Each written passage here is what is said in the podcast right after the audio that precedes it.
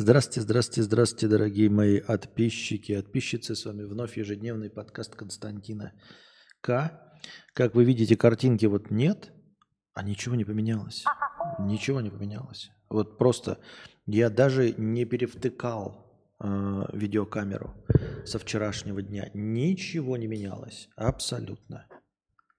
Да не со вчерашнего, а позавчерашнего дня. Вот был стрим, как э, включено, так и включено. Вот, все, я просто выключил и включил. Ничего не поменялось, дорогие друзья. Абсолютно ни одна настройка не была изменена. Я просто выключил и включил камеру, и процесс пошел. Почему? Спросите вы. Не смогу вам ответить, потому что никто не в силах вам ответить на этот замечательный каверзный вопрос. И пока мы все с вами здесь собираемся, я хотел с вами... Э, я уже говорил на эту тему, хотел бы еще раз с вами об этом поговорить. Я увлекаюсь чтением Википедии, как и мы все с вами. В определенный момент времени ты начинаешь читать какую-то статью в Википедии, э, ну, черпая информацию по вопросу, а потом начинаешь э, переходить по другим статьям. Не знаю, насколько вы далеко и глубоко переходите, и как вы э, внимательно читаете, но я постоянно натыкаюсь на какие-то интересные факты. У меня даже возникала идея сделать из этого э, цикл каких-нибудь шорцев или тиктоков, в которых я просто рассказываю об интересных фактах тупо из Википедии. Не каких-то там особенно вычурных, прикольных, а то, что написано черным по белому официально в открытых источниках в Википедии.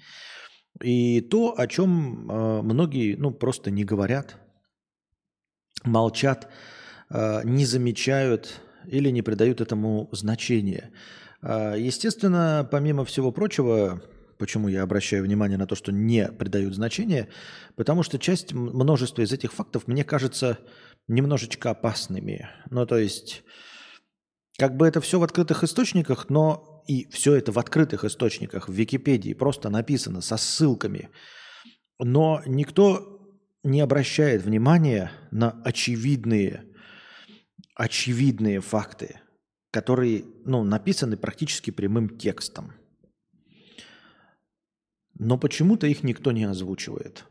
И я понимаю, почему их никто не озвучивает. То есть, с одной стороны, это галимая паранойя, думаешь такой, да кто тебя будет искать? А потом думаешь такой, а почему вот этот очевидный факт никто не озвучивает?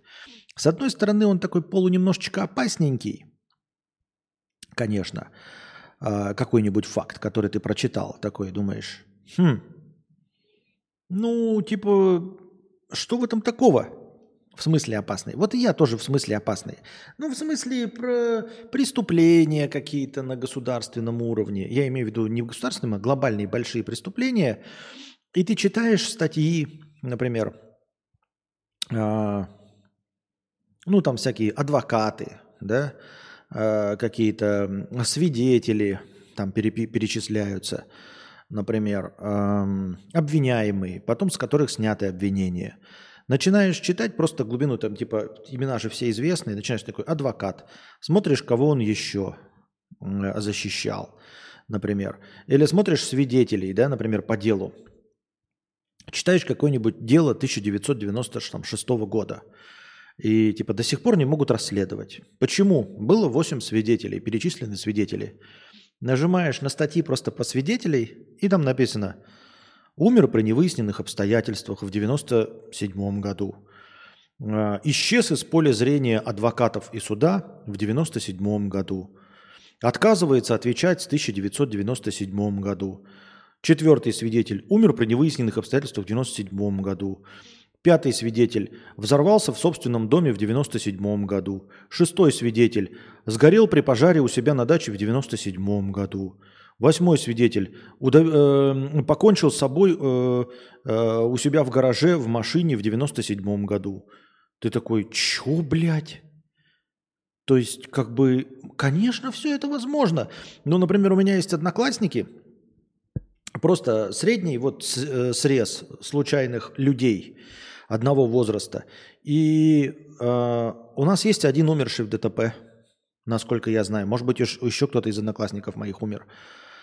Но в целом, как бы мы все живем, вот такой средний срез 30 человек. А тут, как бы, понимаете, 6 свидетелей, из них остались в живых из 6 двое. Один из них э, отказывается отвечать, а второй исчез. И четверо свидетелей в течение двух лет умерли при э, все от несчастных случаев. И все, и все. Признано официально несчастным случаем. Ты открываешь такой, все, больше ничего. Несчастный случай пожар. Несчастный случай угорел в доме. Несчастный случай покончил с собой. Несчастный случай что-то еще. И ты такой, ебать. Серьезно? И все? И вы такие, блядь, все, несчастные случаи, все? И такие, да, расследование застопорилось. Ты такой, ебануться. И это написано официально, понимаете? Вы просто по ссылкам ходите, не проводите какую-то архивную работу, э, не читаете засекреченные документы, ничего подобного. Просто Википедия, блядь. Просто, блядь, Википедия. Я такой, и я так, ну, думаю, там множество интересных фактов и просто так, на которые никто не обращает внимания, да. Ну, как я вам люб, этот, э, любил говорить, вам помните о том, что э, люди, которые сбрасывали атомные бомбы на Хиросиму и Накасаки, прожили благополучную, долгую, счастливую жизнь до 88 лет. Это вы умрете от рака, от болезненного, да, э, на вас упадет пианино, вас собьет машина, потому что вас за что-то наказывают небеса или Вселенной. А люди, которые непосредственно сбросили атомные бомбы на Хиросиму и Нагасаки, капитаны этих кораблей и вот эти члены команды, они дожили до 88-90 лет. Благоприятно со всеми детьми, кучей внуков и совсем все хорошо, все прекрасно. А, да-да-да-да, херня какая-то. Смотрел Вики про взрыв атомной бомбы. Во-во, с языка сорвал. И все у них хорошо, понимаете? И у них все будет хорошо, и они все, все, все у них будет прекрасно. И ты такой, блядь, что? Ну, это просто вот интересные факты, которые не опасны э, для пересказа. Вот. Эм, это я просто напоминаю вам о том, что вот это, то есть кто-то почему-то об этом постоянно молчат, что все у них хорошо у этих людей. Вы скажете, ну они же просто исполняли приказы. Ну исполняли, да исполняли, понимаете? Одно дело исполнять приказ ценой 100 тысяч жизней. Кто-то может геройски все-таки пожертвовать собой ради 100 тысяч жизней в мире. А кто-то такой, ну, блядь, я выполню приказ. Понимаете? И убью 100 тысяч жизней, ну потому что мне же приказ дали, я же приеду, у меня же будет, получается, трибунал, меня же повесят или расстреляют. Ну да, тебя одного повесят, может быть несколько, если, если все откажутся лететь с атомной бомбой, может быть. Тогда никто атомные бомбы и не сможет использовать, если не будет ни одного человека, готового нажать кнопку. Но, тем не менее, как-то так. Это вот такие безопасные. И вы скажете, ну это паранойя какая-то бояться. Паранойя не паранойя, почему никто не говорит тогда? А почему? Ну я же не самый умный, понимаете? Я не самый прозорливый. И как я уже сказал, я не люблю историю, я не люблю э, шариться в документах, ничего подобного. Я просто читаю Википедию, и иногда, блядь, диву даешься такой, насколько некоторые моменты, некоторые дела связаны друг с другом. И насколько люди сейчас... Э, так или иначе имеющие отношение к этим делам, живы, здоровы и некоторые даже популярны. Вот. Например, не например, а вот я еще вспомнил э, тоже когда-то давным-давно, я не буду говорить про случай, потому что я хуй его знает. Мы же все с вами не параноик, не параноик, понимаете, лучше перебдеть, чем недобдеть. Когда-то давным-давно я читал э, на одной блок-площадке давным-давно, лет много назад, э, блок одного чувака, который был ну, такой довольно в тусовке в блогерской. Ну, не в тусовке блогерской, скажем так. Нет, не в тусовке. Просто был чувак. У него была активность на этой блогерской площадке. Ну, просто активность. То есть иногда писал комменты и все остальное. Естественно, на этой блогерской площадке ведется лог – что этот человек заходит, что столько-то у него комментариев там на все это время. Вот. И потом произошло одно историческое событие, и вот этот чувак начал писать теорию заговора по поводу этого исторического события. Теория заговора такая себе. Но он, конечно, очень сильно в нее ударился, и вот решил себя, вот как, знаете, как э, какой-нибудь там мамикс нашел свою тему с Ментосом и Кока-Колой – но Ментос и Кока-Кола это, это не опасно. А вот он нашел для себя тему, на которой решил, я не знаю, может, решил поднять хайп. Может, он сам поверил в свою эту теорию заговора. И он стал про это событие э, писать. Посты мелкие. Вот. Э, и до этого был активен, и до вот этого всего. И потом в конце, ну не в конце условно, да, там, допустим, дата, он такой говорит, я напишу большую обзорную статью по всей вот этой теме, так называемой теории заговора. Э, он не говорил, что теория заговора, он говорил, что это правда, это я говорю, что теория заговора. Он говорит, напишу, например, 1 марта. И он 1 марта выдает огромную, большущую, а дайте мне пивка, огромную большущую статью с фотографиями, своими размышлениями на эту тему. Ну, то есть вот прям подытоживает мощно так, огромный лонгрид хуярит. А, и со 2 марта больше не появляется. И больше со 2 марта этот человек не писал. То есть он писал анонимный блог. Никто не знал, как его зовут. Но вот он годами там, ну, редко, как вот обычно, на каком, как на каком-нибудь пикабу, знаете, вы заходите в аккаунт человека – Условно, представим себе на пикабу, да? Заходите в аккаунт человека, у него видно там 300 комментариев, плюс 10 тысяч рейтинга, да? И вот, и там 20 постов. И вот он делает 21 пост, анонсирует его на 1 марта. И вот он 1 марта пишет этот огромный пост. Этот пост остается, не стирается, не банится никакими государственными ничем, никакими учреждениями, никакими интернетами, жидорептилоидами, никем. Этот пост остается. Но со 2 марта этот человек больше никогда не заходит в свой аккаунт. Не пишет ни одного комментария, не пишет больше никакие посты, не делает свой дианон, ничего. Просто он больше не заходит в свой аккаунт. И вот что? Он не стал после этого популярным. То есть сказать, что это, блядь, хайп какой-то, нет. Вы даже сейчас не сможете догадаться, о каком событии он писал. Вы даже не сможете предположить, о каком событии он писал. Понимаете? Настолько это как бы... Оно историческое, ну, но оно как бы кануло в безвестности. Вот и все. И, и я вот сейчас не, не, не, не, не, ну, не готов вам озвучить, что это за событие, потому что по этому событию вы найдете этого человека. Вот. А, ну, или найдете, если захотите. Может быть, и не найдете, может, его уже и никак нельзя найти. Я имею в виду этот блог. И, и, и потом сошлетесь на меня. Но мне надо нахуй. Не надо. Предположим, я эту историю выдумал. На самом деле такого не было. Это я так драматично придумал. Ситуацию, при которой был какой-то вот такой блок и все, и все остальное. Я выдумал. Я это выдумал, ребят. Этого не было. Окей? Ну просто, ну представим себе, да? Э, вот. И я сейчас смотрю, вот Википедию читаю, всякую хуйню про кино, интересные факты. Вот я сейчас сегодня только что обнаружил интересный факт про кино, но его нужно с картинками показывать, поэтому я вам с картинками его не покажу. Забавный довольно, да? Ну вот, например, вы знаете, да, что все говорят, как есть э, шутеечный такой в интернете, есть куколды, да? А куколды, и вот э, показания куколды, это когда человек берет фамилию жены. Ну, мы понимаем, что это не куколды, нифига. Но типа, насколько нужно быть э, чуваком, значит, таким вот, чтобы взять фамилию жены. Не, не ей свою фамилию дать, а взять фамилию жены. Хотя, в принципе, это сейчас нормально. Но вы знаете, что самый какой топовый, э, топового э, пика куколдизма кто достиг? Писатель Кир Булычев, помните, который написал про Алису Селезневу, все эти гости из будущего, вот это вот все. Кир Булычев, его на самом деле зовут не Кир Булычев.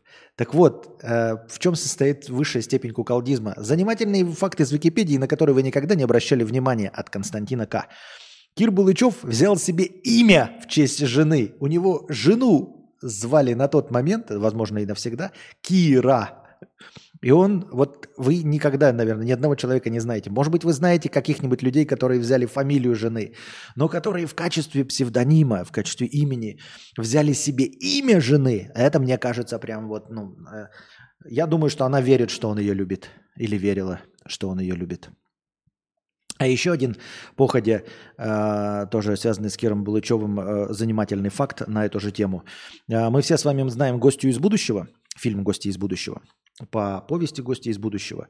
Есть продолжение «Лиловый шар» с той же самой актрисой. По-моему, Екатерина Гусева ее зовут. Ну, которая тоже крашем для всех, для многих мальчиков являлась в советском периоде.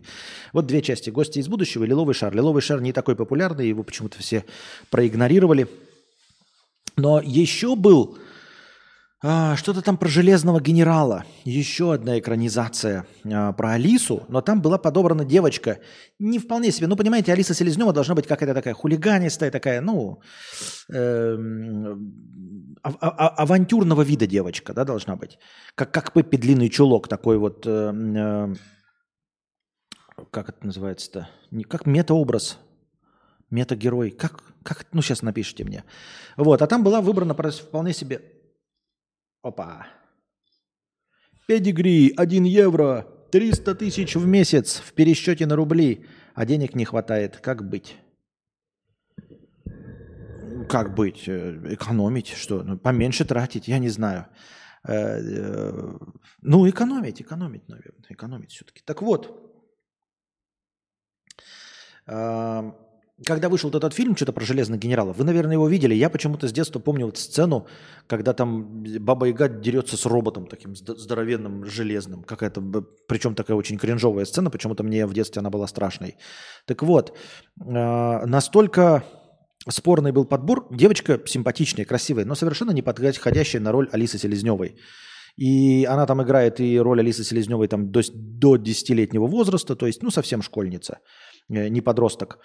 Э, и дело в том, что там официально ее прям засрали, понимаете? И вот эта история про Кира Булычева, который взял имя в честь жены, тем не менее, да, вот этот куколт не постеснялся, например, э, официально на весь Советский Союз сказать, что девочка хуевая.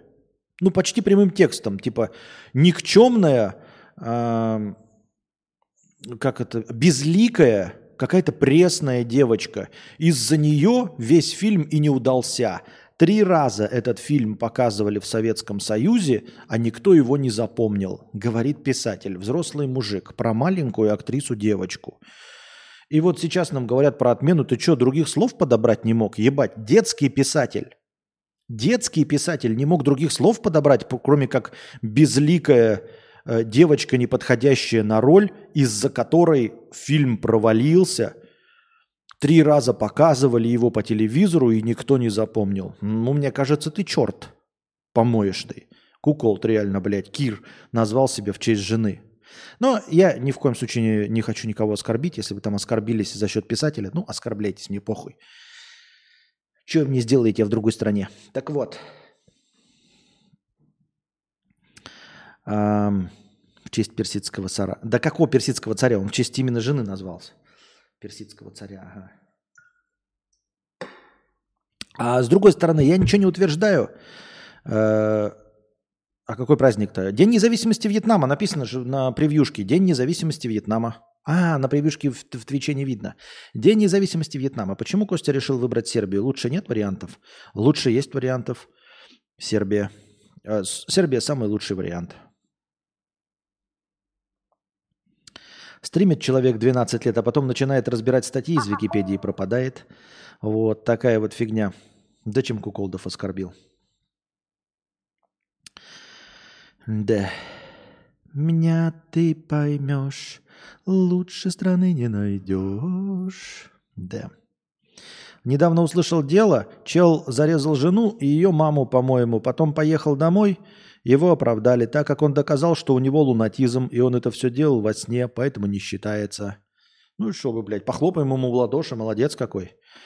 Интересно, на днях было про озвучку кино. Помню, смотрел какую-то из частей Фантомаса, и при всей шикарности дубляжа явно было слышно, что переозвучены вообще все звуки в фильме.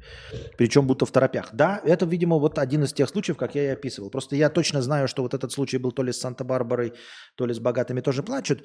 Но это, наверное, не в новинку. Иногда попадали фильмы, потому что, ну, я думаю, что не всегда Советский Союз официально закупал копию фильма. Понимаете? Ну, авторских прав не существовало, поэтому зачем, блядь, платить что-то? Просто привезли, блядь, переозвучили и все, и похуй. На отъебись. Константина, почему сразу Сербия? Почему не хочешь в Монако, например? Почему не хочу в Монако? А, как тебе сказать? Почему не хочу? Почему не в Монако, Анастасия? А, да, там Виктория Боня. Мы как бы не хотим близко к Виктории Бони находиться в Монако. Как бы с э, умственно, как бы, спец... ну, альтернативно одаренными.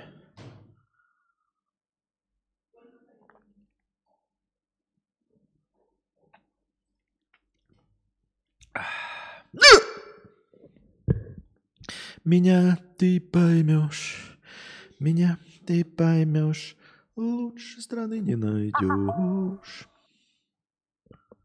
Так. Что еще? Да, он пароль забыл. Да, будем надеяться, что тот чувак пароль забыл. Вот и я думаю, типа, делать короткие факты такие. Я не вас не спрашиваю, я это вам просто рассказываю. Спрашивать мне оно и вас нахуй не надо. Значит, что я узнал? Э, э, пока наша такая рубрика. Э, интересные факты из Википедии, которых, на которые вы никогда не обращали внимания. От Константина К. Значит, я обратил внимание, когда мы были в Сайгоне, на то, что одна улица называется точности так же, как одна из улиц здесь в деревне, в, в основном большом городе. А я на тот момент подумал, что улица так называется по, по одной простой причине. А, что она типа улица Пушкина. Ну, как оказалось, это и есть улица Пушкина практически. А, тем не менее, ну, типа улица Ленина, которая есть в каждом городе в России, точности также эта улица есть в каждом городе. Возможно, она также в каждом городе Вьетнама есть. Но дело не в этом. Дело в том, что э, эта улица э, названа в честь э, этого, в честь поэта. И фамилию этого поэт, поэта Нгуен.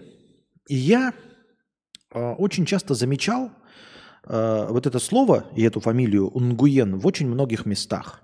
И я решил в Википедии прочитать, что же это такое, что, что значит Нгуен и, ну, и почему такая фамилия. Так вот, ребята, оказывается, Нгуен – это самая распространенная фамилия во Вьетнаме. Чтобы вы понимали, не настолько распространенная, как Иванов, Петров, Сидоров, а как все вместе взятые. Нгуен Эту фамилию носят 40% вьетнамцев. 40% вьетнамцев носят фамилию Нгуен. Почему так сложилось и что это вообще значит? На самом деле очень мало фамилий, э, распространенных во Вьетнаме. Тут какая фишка? Э, у них было принято брать фамилии э, правящей династии, когда была как какие-то из видов монархий. И вот последним монархом до, в общем-то, коммунистического периода э, была, э, ну, как это, династия Нгуен. Поэтому э, на тот, как, как если бы у нас Романовы были, понимаете? То есть, э, например, в тысяча каких-то там 400-х годах популярность была бы фамилия, там, например, Рюрика, я не помню, когда они закончились. Вот. Э, были бы у, у большинства людей фамилия Рюрики. Потом, соответственно, в эпоху Романовых у большинства людей была бы фамилия Романовых. Ну, естественно, поскольку Романовы закончились в 1917, а дальше как бы правила не менялись, то и сейчас, естественно, большинство было бы Романовых. В точности также э, по этой аналогии э, большинство вьетнамцев, 40 с лишним процентов, имеют фамилию Нгуен. И остальные фамилии, которые ну, на следующих местах, это, естественно, других э, династий фамилий, которые были до этого. То есть они просто снизились. Поэтому получается такая статистика. 14 самых популярных фамилий э, во Вьетнаме, с, начиная с Нгуен и еще 13 фамилий, занимают 90% всех людей во Вьетнаме. 14 фамилий имеют 90% всех людей во Вьетнаме. Дальше. А, написание фамилии, имени. У нас же как-то по-разному есть. Да, у нас есть ФИО, фамилия, имя, отчество там, да. Эм, Кадавр Константин Касьянович.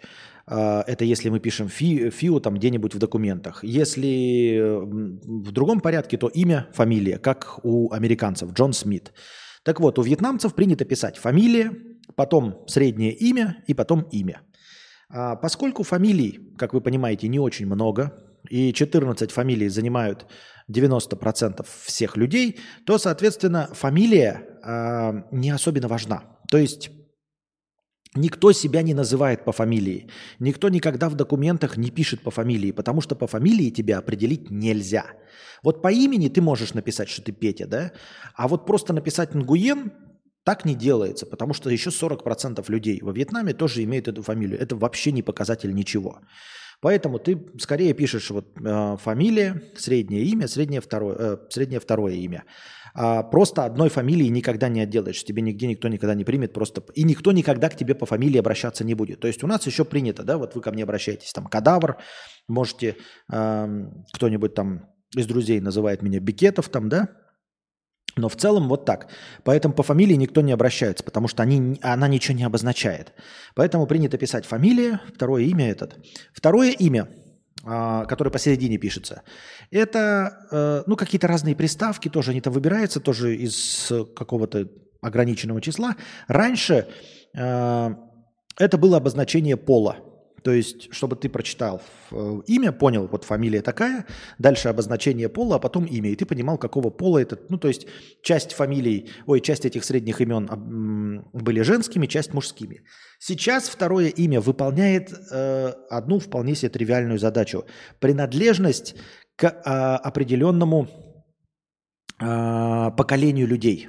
То есть, например, берем а, какую-нибудь фамилию, да, вот у нас здесь, вот Симанов у нас сейчас сидит, Симанов.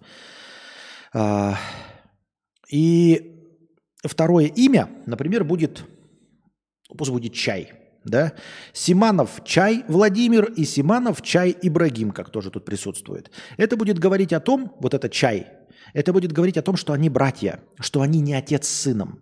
Потому что если бы был, например, Симанов Чай Владимир и Симанов кофе, Владим, э, Ибрагим, то кто бы они ни были друг другу, но они точно не в одном поколении. Они не брат и сестра. Понимаете? Это вот именно принадлежность к одному поколению. Сейчас второе имя обозначает. То есть оно для вьетнамцев, для носителя языка однозначно дает понять, какого пола этот человек написан. И э, если несколько имен, то можно будет понять, э, что эти вот эти товарищи являются братьями, да, вот эти являются ну, тоже родственниками, но в одной линии, то есть не являются друг другу отцом сыном, бабушкой, дедушкой, а в одном поколении, либо братьями, сестрами, либо чего-то такого, вот, понимаете? Вот, ну и третье имя – это просто имя. Обычное, которое как угодно выбирается. Э, вот такой замечательный факт я почерпнул. Поэтому, если вы видите вьетнамскую фамилию Нгуен, это не значит, что это какой-то там родственник вашего еще одного Нгуена. Скорее всего, они вообще не знакомы, просто вот так. И нужно понимать, что да, фамилия э, вьетнамская вообще ни, ни о чем не говорит. То есть... Э, вы легко и просто встретите однофамильцев вьетнамских, не являющихся родственниками, потому что фамилии у них очень и очень распро... рас... распространены. Вот такие вот дела. А, в чем тогда смысл фамилии? Э, имена очень разные. Спроси, напиши, пожалуйста, письмо э, в правительство Вьетнама и спроси у них, в чем смысл. Потом напиши в другие правительства, напиши, напиши, например, в чем смысл войны, да, вот. Еще что-нибудь напиши там. В чем смысл ядерного оружия? Напиши, это наверняка тебе ответят. В спортлото напиши, блядь, еще какое-нибудь письмо. Задайся вопросом, потому что все же отвечают, ведь все же в мире логично, кроме фамилий.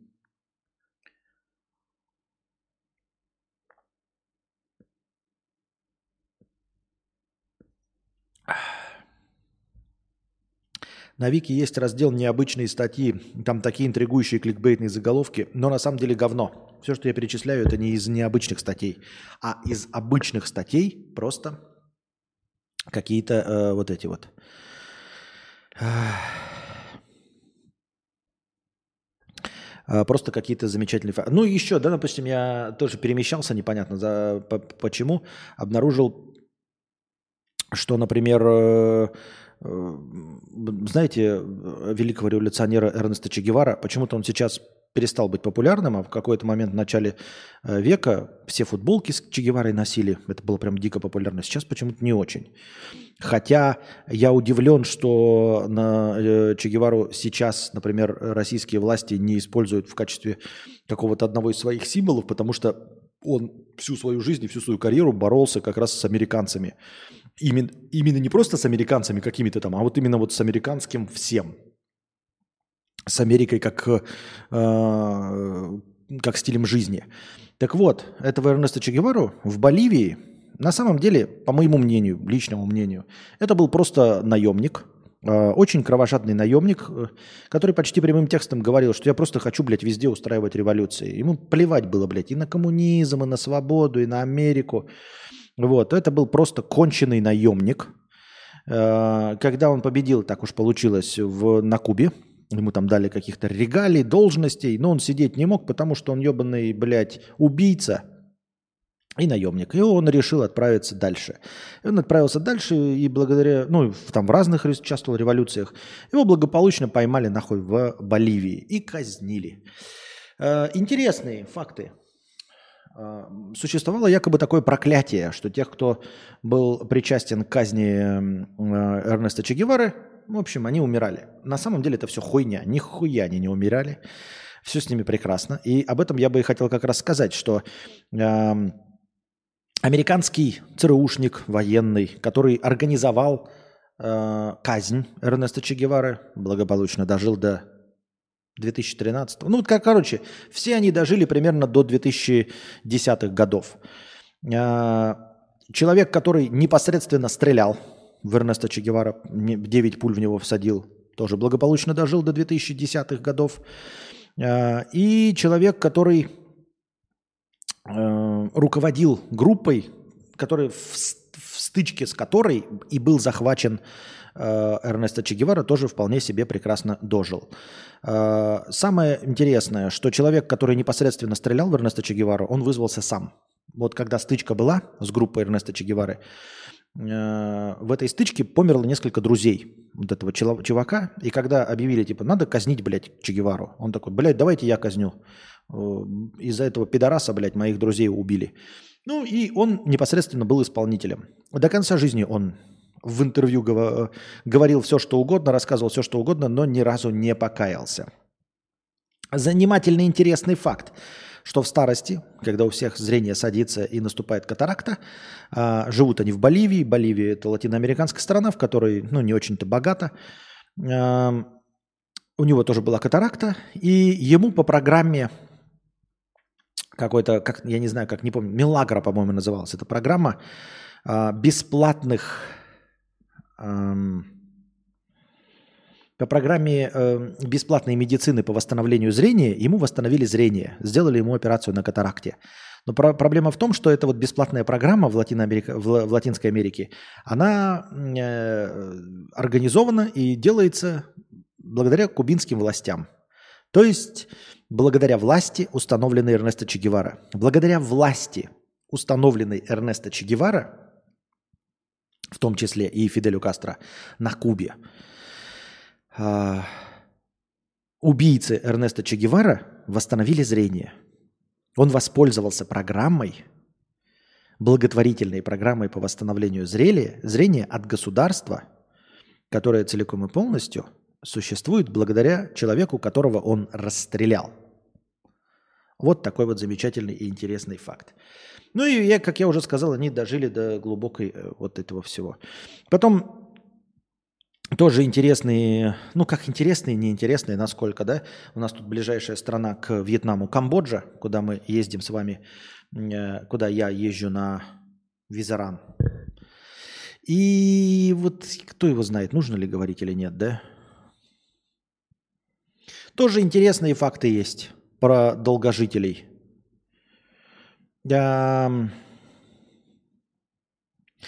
Очень интересные факты. Ну, про разных долгожителей есть факты. Про разных долгожителей.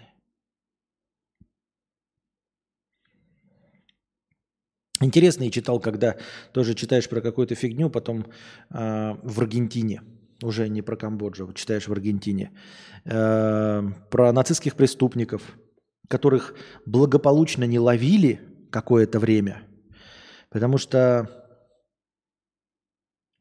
ну, понимаете, правительство Германии после Второй мировой войны, после Великой Отечественной, а, как я вот и говорил, вот когда я говорю, э, не аналогии, ребят, не аналогии, просто я говорю, вот когда в России говорят, что типа нужно старость уважать, а вот у нас, например, плохие дороги, много коррупции и все остальное, да, плохие чиновники.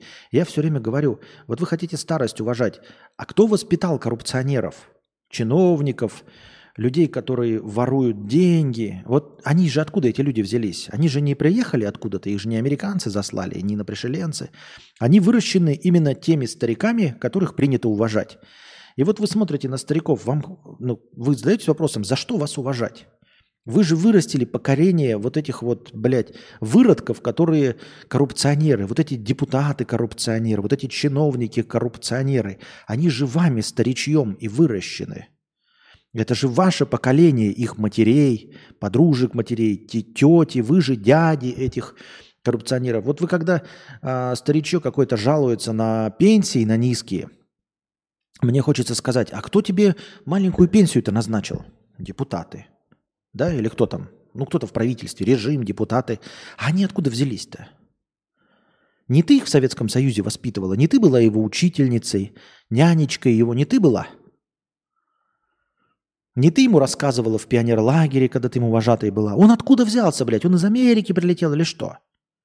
Вот я все время таким вопросом задаюсь. Так вот, возвращаясь к Великой Отечественной войне и э, Второй мировой, после ее окончания, естественно, в Германии было какие-то эти правления. Ну, э, установился демократический там какой-то режим, все дела. Ну, и там сидели, как вы понимаете, не дети 16-летние, 15-летние, которые ничего не знали. Там сидели точности такие же престарелые 50-60-летние бюргеры немецкие. А вот они откуда взялись-то? Ну, вот вся Германия была нацистской Германией. Да? Вот. И война закончилась. Понятно, нацистских преступников судили, прям конкретно преступников судили. А кто занял всех кабинеты-то потом? Они откуда взялись? Они не немцы были? Они не те, кто поддерживали, хлопали в ладоши, зиговали вместо, вместе с... Кто это были? Мне просто интересно. Я ни в коем случае не хочу, чтобы мне закрыли дорогу в Германию. Я просто задаю вопрос. Они откуда взялись-то, эти немцы, вдруг? Откуда не возьмись? Вроде вся, вся Германия поддерживала, вроде все вместе э, Алаизычу э, зиговали, а потом, ну да, всех осудили на Нюрнбергском процессе, правильно. Но потом откуда-то все взялись, э, товарищи, которые кабинета. Ну и вот, это я к чему все. А, когда читаешь эти статьи, там все время такие ссылочки промелькивают, типа э, пойман в Аргентине, там, в 70 втором году, блядь. Думаешь, что, блядь, с 45 по 72 год было? Неужели не знали? Как открыли? Нет, пишут, знали. Почему не открывали? Ну, потому что, как бы, понимаете, если вы вскрываем одного имя, одного нацистского преступника, оказывается, что он работал в тесной связи с нынешним немецким правительством. То есть, как бы, в немецком правительстве после 45 года сидели очень чистые люди – те, которые вроде бы как ушли. Там даже вот первый, который после 45 -го года, напомните, посмотрите, кто там был, какое-то известное имя. 20 лет уже в Германии управлял после 45 -го года. Э, чистейший человек, чистейший. Он еще до прихода нацистов к власти уже от них отрекся и сказал, это пиздец, полностью неприемлемо. А, он был тогда чиновником каким-то там, и вот когда они только начали приходить, он такой, не, нахуй, снял с себя все полномочия и сказал, я с этими, блядь, играть не буду. Ну и когда э, немецко-фашистская Германия проиграла, начали искать, кто подойдет, и вот он подошел, потому что абсолютно чистая кристальная репутация. Ну, чистая, чистая, кристальная, кристальная, но как бы, понимаете, вот с ним работал какой-то адвокат – какой-то адвокат. И этот адвокат э, вроде бы нормальный, вроде бы тоже хорошо.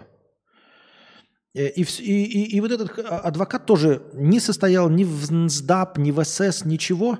А потом оказывается, что он прописывал всю юридические нормы для этих, э, для концлагерей. А в НСДАП не состоял по одной простой причине. Его туда не приняли по формальному признаку. Он э, сказал, что он католик. Не какой-то там, блядь, протестант, вот это вот, блядь, не язычник немецкий, а сказал католик. Они что-то как-то, блядь, к католикам предвзято относились и такие, не, мы тебя не возьмем. Но работать ты на нас будешь. И он вполне себе нормально, блядь, писал э, документы, все юридически обосновывал э, для этих, для концлагерей. Ну вот, и, и с этим тоже он работал. Я уж не помню, какие там связи, но там постоянно такая хуйня, что Типа, если мы поймаем этого человека, то мы его отдадим под суд. Ну, то есть, типа, как бы, вот он живет в Аргентине, какой-то там преступник нацистский. Мы же как бы все демократические режимы там не имеем права просто убивать, правильно? Если бы мы отдали э, евреям, они бы там все нормально сохранили. И то, то они тоже суды устраивают публичные. Они не устраивают казни. Казни они там делали только вот когда в Мюнхене была Олимпиада. До этого вот суды. То есть они хотят публично осудить, повесить, вот это вот все. Ну и они, значит, какие-нибудь ЦРУшники знают, что в Аргентине находится нацистский преступник. И они такие могут дать, э, типа, отмашку его захватить, или могут дать информацию э, еврейским этим массадам, например. Или я не помню, когда он там э, появился. Могут дать, а могут не дать, потому что если те его привезут, начнут судить, он на суде выйдет и скажет, я, да, а еще со мной вот этот вот, который сейчас сидит в кресле, вот этот, который в кресле сидит, и вот этот в кресле сидит. Мы с ними вместе. Вот это вот, блядь. Все было вместе. Понимаете? Вот, и поэтому э, не очень-то раскрывали. Поэтому получалось, что так долго. Э, их э, захватывали. Поэтому получалось, что некоторых нацистских преступников, если еврейские э, спецслужбы ловили, то ловили исключительно по своим собственным инициативам. То есть, например, где-нибудь в Аргентине, например, где-нибудь какой-нибудь какой-нибудь слепой старый еврей, уехавший давно, уже сам ничего не видит, но у него есть взрослая дочь. И к этой взрослой дочери подкатывает какой-то человек, молодой человек, не аргентинской наружности – и он такой, и ему дочь приходит такая радостная. О, у меня молодой ухажер появился. Он такой, а что за ухажер у тебя? Да вот, молодой ухажер. Ханс Вильгельм какой-нибудь там. Он такой, что? А кто это такой? Что это за мальчик? Почему я его не знаю? Говорит э, немецкий э, подслеповатый уже пожилой мужчина. Она говорит, да вот, говорит, что его отец там был одним из важных шишек в СС в СДАПе. Он такой, о, в, в концлагере. Он такой, ебать, а ну-ка поподробнее поспрашивай-ка своего пацана. Она поподробнее спрашивает пацана, он такой, да ебать, его же отец меня в концлагере держал. И он пишет письма, э, поднимает бучу и пишет прямо в еврейское новое государство такой, этот Короче, ребята, я, конечно, слеповат, я проверить не могу, но это по-любому этот черт, который прям меня, прям, ну, в концлагере, ёптать. И те едут, проверяют, блядь, реально, реально. Но мякотка в том, что его хватают, этого нацистского преступника, и вывозят секретнейшим образом, да, его усыпляют, везут в аэропорт. Говорят, что это, короче, заболевший один из сотрудников, вывозят его... Э, э, еврейскую автономную, ну, как в Израиль, там судят. Это я вам так разрозненно рассказываю, не особенно важно, э, не сосредотачиваясь на фактах, просто на фактах, просто рассказываю как байки. Э, ну, для того, чтобы делать из этого лекцию, надо там стараться. А занимательный факт из всего этого, знаете, какой состоит? Что у него было трое сыновей, по-моему у того немецко-фашистского преступника. И только самый младший отказался от отца и сказал, что да, еврейское государство правильно его казнило, он нацистский преступник, я полностью отказываюсь. И он дожил, вот этот младший сын, до 2000 с лишним какого-то года, полностью отказавшись от отца. Но старшие сыновья, которые не отказались от отца, и которые продолжали быть националистами, нацистами, и продолжали жить в Аргентине, они прожили еще дольше, чем ста- младший брат. Они дожили до 2017 и 2015 года. Сам-то нацистский преступник был благополучно в 72 или 75 году вывезен в Израиль, осужден и казнен. Но его сыновья, которых он воспитал нормально по, по, по заветам Гитлер-Югенда, спокойно и благополучно дожили свою жизнь до 2017-2015 годов. И не скрывались, и в интервью прямым текстом говорили, наш отец был герой. И все, был, и все он делал правильно. И мы с ним полностью согласны. и продолжаем его правое тело. Вот такие дела. И это было не когда-то давно в прошлом веке, ребята. Они умерли в 2015-2017 годах, эти сыновья. Вот такие занимательные факты. И это я, понимаете, не лез в архивы, не, э, не работал там с материалом, ничего. Я просто в открытых источниках просто вот так вот сидел, блядь, мне скучно. Я такой, блядь, перейду по ссылке. Блядь, прочитал, прошел по ссылке, прочитал, прошел по ссылке, прочитал, прошел по ссылке, прочитал. Все. Ну, было и было. Думаю, в будущем, если сын увидит подписку на этот трэш-канал, откажется от меня.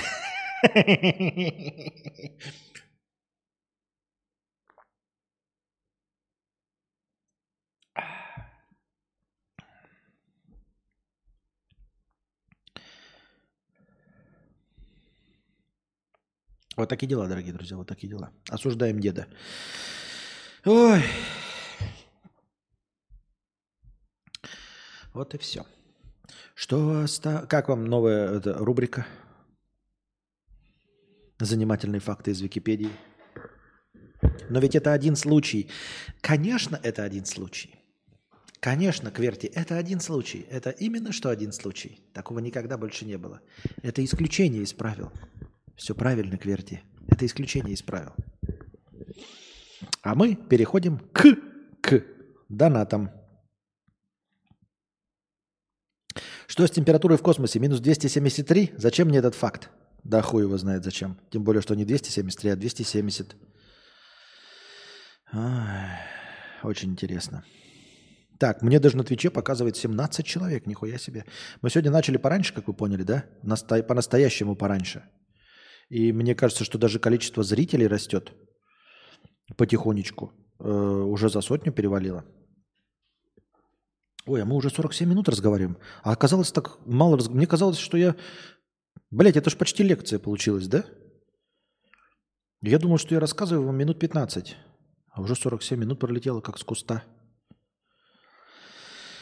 Ладно. Нарезчик гениев. 400 рублей с покрытием комиссии. Спасибо большое. Мысли, которые читает Косят Кидавр.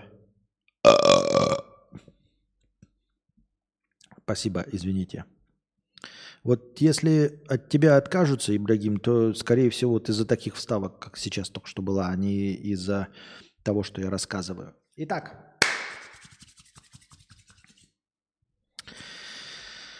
Лучшее время для стрима. Лучшее время для стрима. Так это суббота. Я посмотрел по статистике. В субботу вы готовы раньше смотреть. В субботу э, немножечко смущает, смещается а, активность зрителей, поэтому я начал по, по, по, по, пожирнее.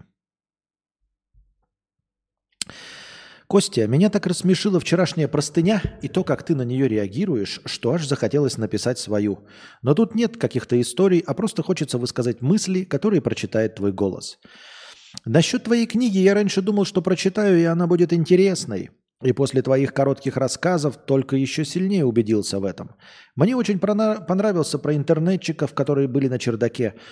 Но недавно я пришел к тому, что он мне понравился, потому что ты его прочитал. И очень хорошо отыграл и озвучил всех персонажей, и не факт, что на бумаге он был бы также для меня интересен. А пока пишу, я подумал, что Костя Будь ты чуть брутальнее и не таким язвительным, и не принося людям реальность в их головы, мог бы стать как Куплинов, играя в игры, озвучивать их. Я много моментов видел, как все хвалят его озвучку, и у него это правда хорошо выходит.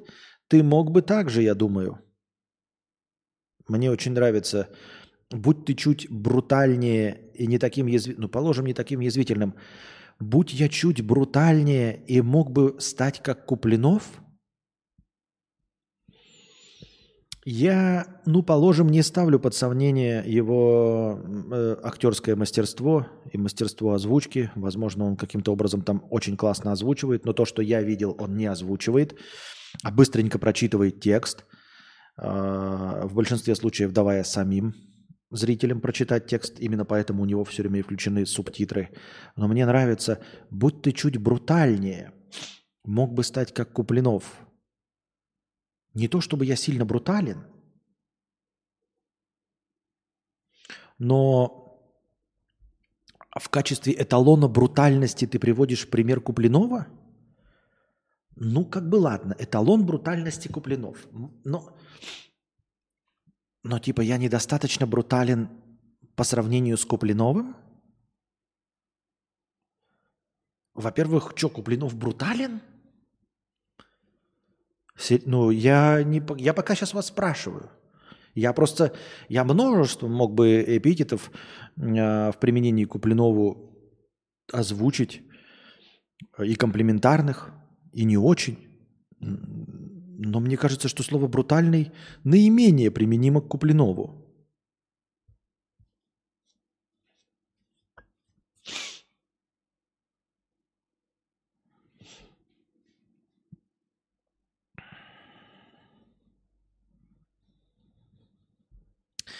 Так, ну ладно. До, до брутальности Куплинова мне, конечно, как до Пекина раком. Я хотел бы жить в Америке, но не просто жить, а жить в Техасе. Покачиваться на своем крылечке в ковбойской шляпе и дробовиком рядом, открывая дверь, вытаскивать ружье и говорить «Тебе кого, сынок?» У них же ебанутейшие маньяки. Как они живут со стеклянными дверьми? Я бы поставил везде решетки, завел бы несколько злых собак, которые слушались бы только меня на каждом этаже, а перед домом поставил забор э, или наоборот свет, который загорается на движение, или тупо нанял охрану и спал только с ней. Это пиздец, как страшно жить у них. В принципе, в принципе, естественно, часть твоего э, образа сформирована исключительно кинематографом, который, наверное, наверное, нечестно отражает реальность. С другой стороны, то, что ты себе представляешь, вполне себе реально реализовано в Техасе. Ты то, что ты описал, это реальный техасский житель. Ты действительно можешь э, ходить постоянно с пистолетом. Я даже видел рекламы глоков, рекламы э, самообороны, когда ты, ну, типа, э, женщины там покупают себе пистолеты, кабуры в сумочках, там все носят, отстреливаются от преступников, и все прекрасно действительно можешь, но обилие маньяков и людей, готовых напороться на ствол, их, наверное, все-таки поменьше. Техас, он такой, конечно, все там тысяч, тысяч, тысяч, тысяч, тысяч пуляют, но одновременно и все преступники понимают, что в любой момент могут нарваться на пистоль. Поэтому, когда ты видишь, что человек на тебя бежит берсерком, да, и в Техасе, и он осознает, что у тебя может быть оружие, то тебе и легче воспользоваться оружием. Потому что если ты находишь, например, где-нибудь на территории э, какого-нибудь европейского государства, где по умолчанию оружия нет у населения, а у тебя, например, оно есть, ты такой думаешь, ну вот он на меня бежит, я сейчас вытащу пистолет. А он, наверное, не рассчитывал, я в него выстрелю, и меня осудят. Потому что он на суде инвалидом скажет, а я не думал его калечить, я просто хотел его напугать. А он пистолет вытащил и выстрелил в меня. С другой стороны, где-нибудь в Техасе все знают, что там пиздец, у каждого есть оружие. У каждого. Просто у каждого. Поэтому, когда на тебя бежит человек, а, каждому жителю Техаса понятно. И в Техасе, в суде, ты не сможешь убедить присяжных и суд в том, что ты бежал и не знал, что у человека может быть пистолет. Серьезно, в Техасе скажут, ты что, дурак, что ли? Поэтому, когда на тебя в Техасе бежит человек, ты уже понимаешь, что это полностью отчаявшийся человек, и от него можно защищаться оружием, понимаете? То есть, если на тебя в России бежит человек, ты должен от него защищаться голыми руками, если он с голыми руками. Потому что он скажет такой, а я вот не хотел, я не знал, что у него будет там еще что-то. Вот. Я не хотел причинить ему вреда. Ты в Техасе не проканает, потому что если на тебя бежит человек, Тебе сразу автоматически. Ты понимаешь, что у твоего противника может быть пистолет. Если ты на него бежишь с голыми руками, значит ты полностью сумасшедший.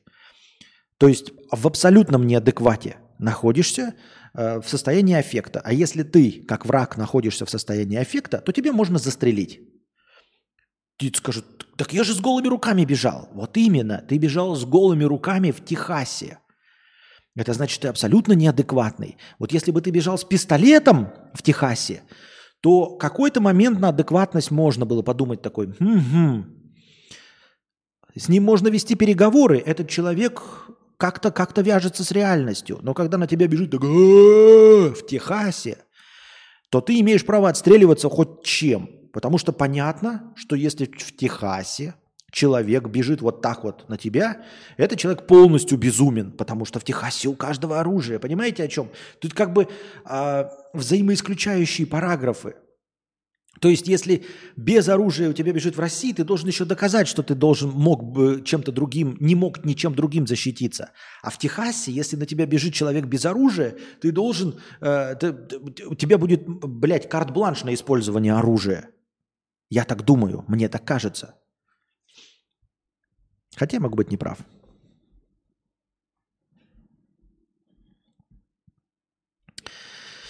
Я как-то раз столкнулся с проблемой, как челик, что не пришел донат, или, может, ты его не прочитал, поэтому повторю. Вот говорят, Пиндостан, Европ, банки у них не работают, все очень старое. А у нас вот и приложения, и банкоматы, и на рынке у каждой бабки будет свой эквайер, э, эквайзер. Э, к тому, что как это Европа и Америка-то отстали, а Россия впереди планеты всей, и мы живем лучше всех. Да, как ты, Костя, и говорил, все так, потому что успели запрыгнуть на зарождение рынка, когда не надо обновлять старье, а можно ставить новое и продвинутое. Но вот что следовало бы обновить еще со советских времен, транспорт и станки, это никто не трогает. То цистерны прорвет с нефтью, то станки ломаются. Я лично работал на станке 1967 года – предназначенного для дробления руды. Там молоты крутились по кругу, но умельцы использовали его, чтобы дробить алюминиевую стружку. Самая хорошая работа была... Да, в цеху было холодно, но мы работали своей бригадой и получали за смену 2,5-3 тысячи за 8-9 часов. Но потом толстые мужики решили побряцать оружием, и все накрылось, въебали санкции. Отработали месяца полтора, что ли. Ну, а, насчет того, что станки, мне кажется, что станки стоят везде 50-40 э, лет. Э, станки меняются не потому, что кто-то хочет обновления, а меняются для только и исключительно того, чтобы обновить ассортимент.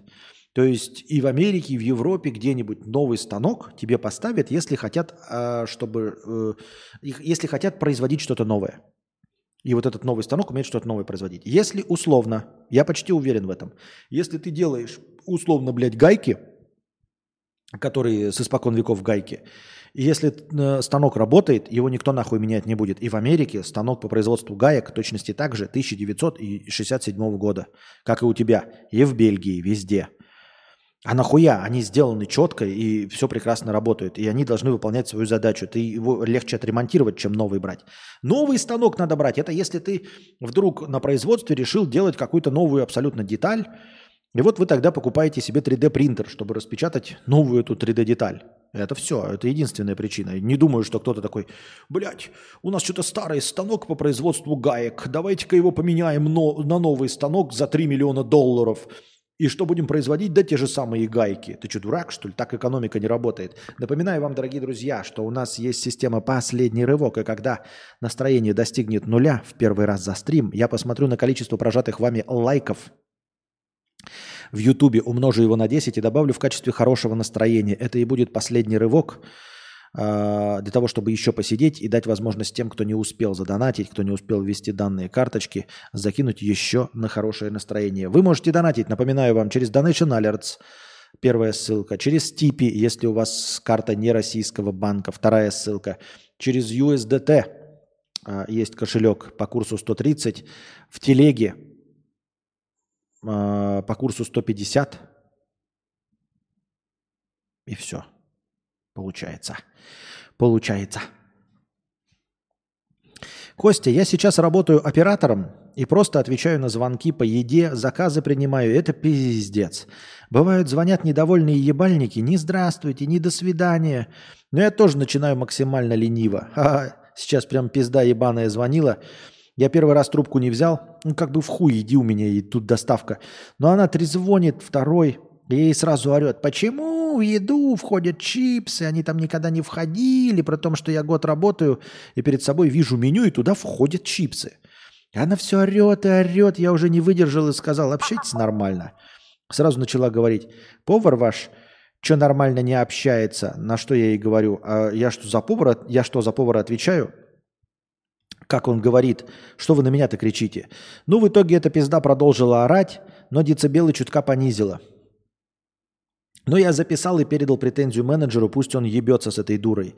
Еще орет, я за что деньги плачу? Жральня стоит 180-250 рублей. Ну, это нечестно, на самом деле. Ты же сам тоже не богатый. Какая разница, сколько стоит жральня? 180-250. Хоть сколько. Не, не готов обеспечить минимального обслуживания, но не занимайся этим. Так что это несправедливо. Нельзя говорить, там, блядь, в жральне 180-50.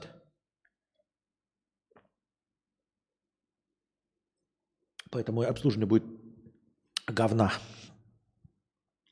Пиволан 5 евро я добавил. 5 э, евро в межподкасте. Э, тест типи. Тест типи пройден пиволан. И педигри. Ну, педигри я читал уже, донат. Так. Так вот, к чему это я, Кость, блядь? Будь я миллиардером, я бы, сука, открыл нахуй рыгальню с максимально низкими ценами, сука. Вот, блядь, в убыток себе торговал бы, блядь. Но чтобы там особенные продавцы и охранники работали. Что кассиры в рот всем срали, максимально долго все делали, с недовольными еблами смотрели на всех. Ну, в том или ином виде это не новая идея. Есть в Питере бар, где тебя нахуях таскают официанты. Есть э, в Испании или в Италии, я видел в ТикТоке бар, где, в который еще Ивлеева заходила. И ей сказали, о, белобрысая, э, блядь, бледовка зашла. А она радовалась, нихуя не понимала. А, это довольно распространенная уже фишечка. Вот. Э, естественно, люди радуются, думают, что это прикольная штука, что им хамят, когда они на это согласны. Но на деле это, ну вот просто концепция почти такая же, как ты и описал. То есть ты такой думаешь, а давайте, блядь, будем на хуях таскать людей, и они же нам за это еще будут платить. Это же еще и будет нашей рекламной фишкой. Слушали музыку, уходили на обед, опаз... Так, смотрите. Вот человек говорит, будь я миллиардером, я бы открыл рыгальню с максимально низкими ценами в убыток себе, но чтобы там Э, работали особенные продавцы, кассиры в рот всем срали, максимально долго все делали, с недовольными еблами, смотрели на всех, слушали музыку, уходили на обед, опаздывали или раньше закрывались. То есть любое кафе? То есть я не пойму что-то. А зачем для этого быть миллиардером? Ну просто открой кафе, оно у тебя такое и будет. То есть ты просто хочешь открыть обычное кафе – чтобы продавцы, кассиры всем в рот срали, максимально долго делали, с недовольными еблами, смотрели на всех, слушали музыку, уходили на обед, опаздывали, раньше закрывались. Ты просто хочешь открыть обычное кафе? А зачем миллиардером быть? Чтобы, блядь, такими вахтерами были и так въебло всем покупателям харкали – и да, чтобы была горячая линия для приема жалоб, и там был бы или ответственный человек, который пиздит, да-да-да-да, ваша жалоба принята. Мы совсем разберемся, проведем внутреннее расследование и выявим нарушителей, и будем выбирать меру наказания и выговор, и вплоть до увольнения. Спасибо, что позвонили. Или чтоб тоже на похуй общались и также слали нахуй. Ну, любое кафе в Анапе? Я что-то не понимаю. Во, прям нахуй трубку не брали. Но платить именно э, продавцам и всем остальным среднюю по городу и можно даже выше, чтобы жопки только полыхали. Даже самому приезжать с проверкой, и тогда, да, продавцы, конечно, будут вести себя образцово. Торговать просрочкой, менять. Но так, сука, неохотно, чтобы касса ломалась и посреди дня закрывались, чтобы эти мои подданные максимально высасывали нервы у всех этих педо, э, нехороших людей, чтобы они, сука, мочу свою глотали и терпели, мрази, но продолжали, как терпилоиды ебаные, ходить в этот магазин ежедневно. Мне понятна твоя боль, дорогой друг. Про баны. Мне кажется, Костя банил, меня, кажется, Костя банил раза три. Первый раз за то, что я спросил, когда на завод, и худенький Костя заметил, что этим зорким взглядом сказал... И Костя, заметив это зорким взглядом, сказал, пошел нахуй с мамашей пиздуй своей на завод, хуесос мелкий, бан, сука, гондон, ты, блядь, ты, блядь, на заводе будешь хуйлуша. Но я спрашивал не потому, что подъебать хотел того Костю Кидавра, а потому что думал, вдруг стримы не зайдут, и готов ли он к этому. Я тогда был новичком и не знал правил. Но сразу понял единственное правило, что все люди с гаечным ключом – это карательный отряд, наделенных абсолютной властью. Тут не может быть ошибки. Если бан то дан, то он дан.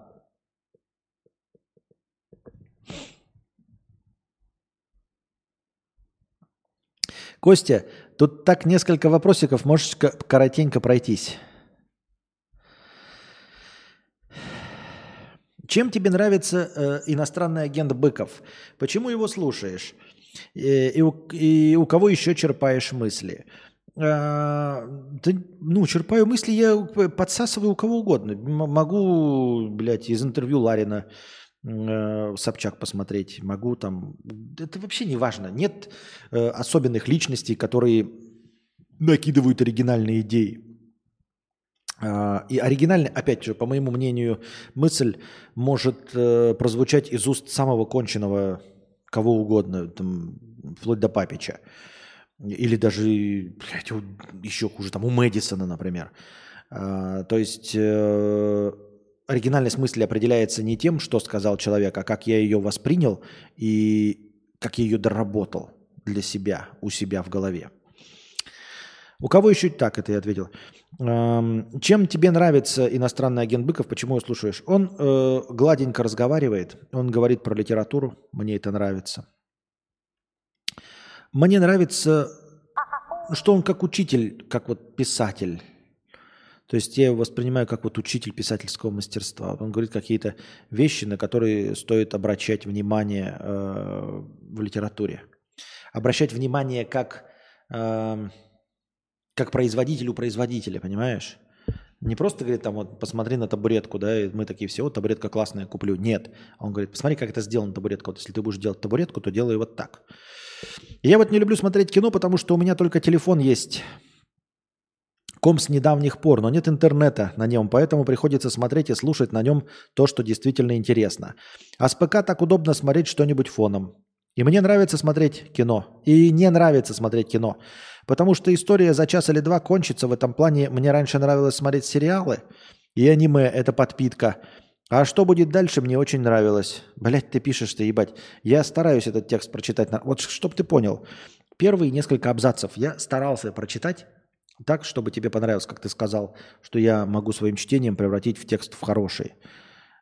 Но вот обрати внимание, как ты пишешь и как я его читаю, потому что ты с каждым абзацем все хуже и хуже. А запятые ты просто расставляешь рандомно. Я ебал. Вот если я с запятыми буду читать этот текст, ребята, он будет звучать вот так. Я вот не люблю смотреть кино, потому что у меня только телефон есть комп с недавних пор. Но нет интернета на нем, поэтому приходится смотреть и слушать на нем то, что действительно интересно. А с ПК так удобно смотреть что-нибудь фоном. И не нравится смотреть кино – Потому что история за час или два кончится. В этом плане мне раньше нравилось смотреть сериалы и аниме – это подпитка. А что будет дальше, мне очень нравилось. Вот это так я с запятыми его читаю, блядь. Посоветуй сериалов.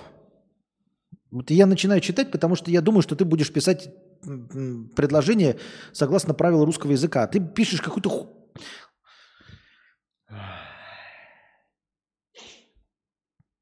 Посоветуй сериалов.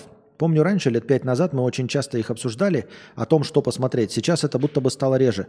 Потому что я не э, смотрю сериалы. Я говорю, сериалы отвалились от меня. Но вот сейчас я начал смотреть второй сезон «Благих знамений». Смотрите, пожалуйста, «Благие знамения». Нил Гейман и Терри Пратчетт написали.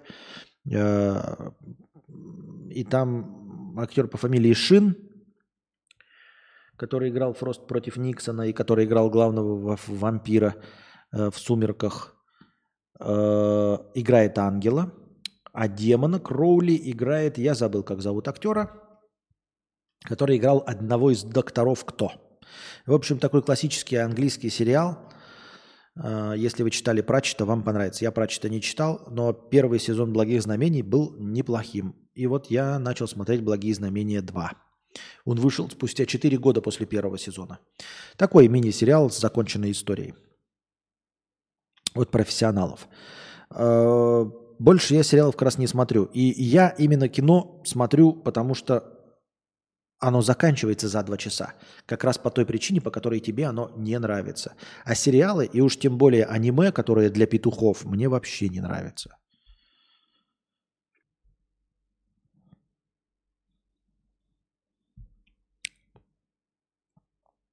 И какие фильмы посмотреть для чела, который видел только «Побег из Шоушенка» и «Зеленую милу, милю»? Человека-паука Рэйми и рыцаря Нолана. Не шибко киноман, в общем. Да дохуя чего можно смотреть, не шибко киноман. Просто. Я даже не знаю, с чего начать тебе.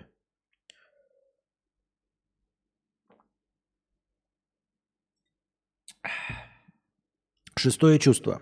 Остров проклятых. Форест Гамп. А, и это я тебе называю только такие популярные фильмы, да? Бесславные ублюдки. И книги я читал только антиутопии 1984 пойдет. Скотный двор на меня, как пиздюка лет пять назад, произвело впечатление. И 451 санину после твоего обзора, лишь бы убедиться в том, что это санина. Мне сложно просто усадить себя читать, но если сяду, то не оторвусь.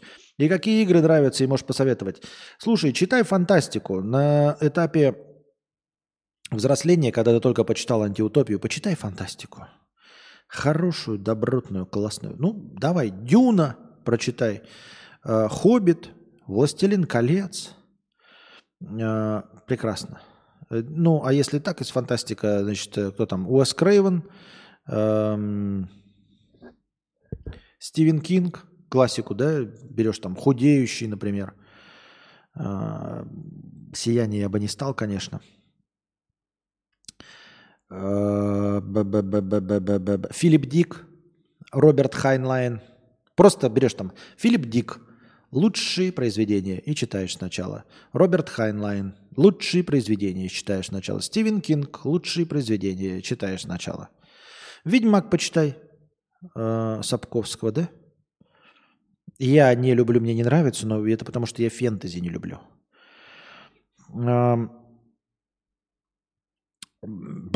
И какие игры нравятся и можешь посоветовать? Я играл только в Hitman Absolution и Mafia 2 и Прототип 2.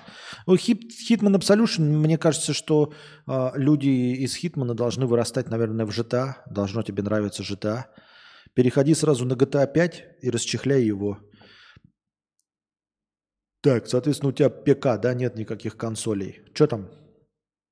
А, ну Ведьмак, опять же, Ведьмак. Я думаю, что если у тебя есть Hitman Absolution, Мафия 2, и ну ты их прошел, тебе нравилось, то примерно начинаем в том же жанре от третьего лица, хуярим Ведьмак и э, GTA 5. Это для начала, а там уж пойдем посмотрим дальше. И тебе всех благ и вещай для нас. Да, пусть ты не богач, но и не работать бок о бок с Валдисом. И да, пусть для тебя деньги важны только. Но, Костя, спасибо, что идешь навстречу с, под, с последним рывком и бывает сидишь долго до далекого минуса. Спасибо всем, кто подписан на Бусти. Спасибо всем, кто подписан на Бусти. Подписывайтесь на Бусти, потому что спонсоры на Бусти обеспечивают начальное хорошее настроение каждого подкаста. Сейчас, благодаря спонсорам на Бусти, у нас есть тысячи.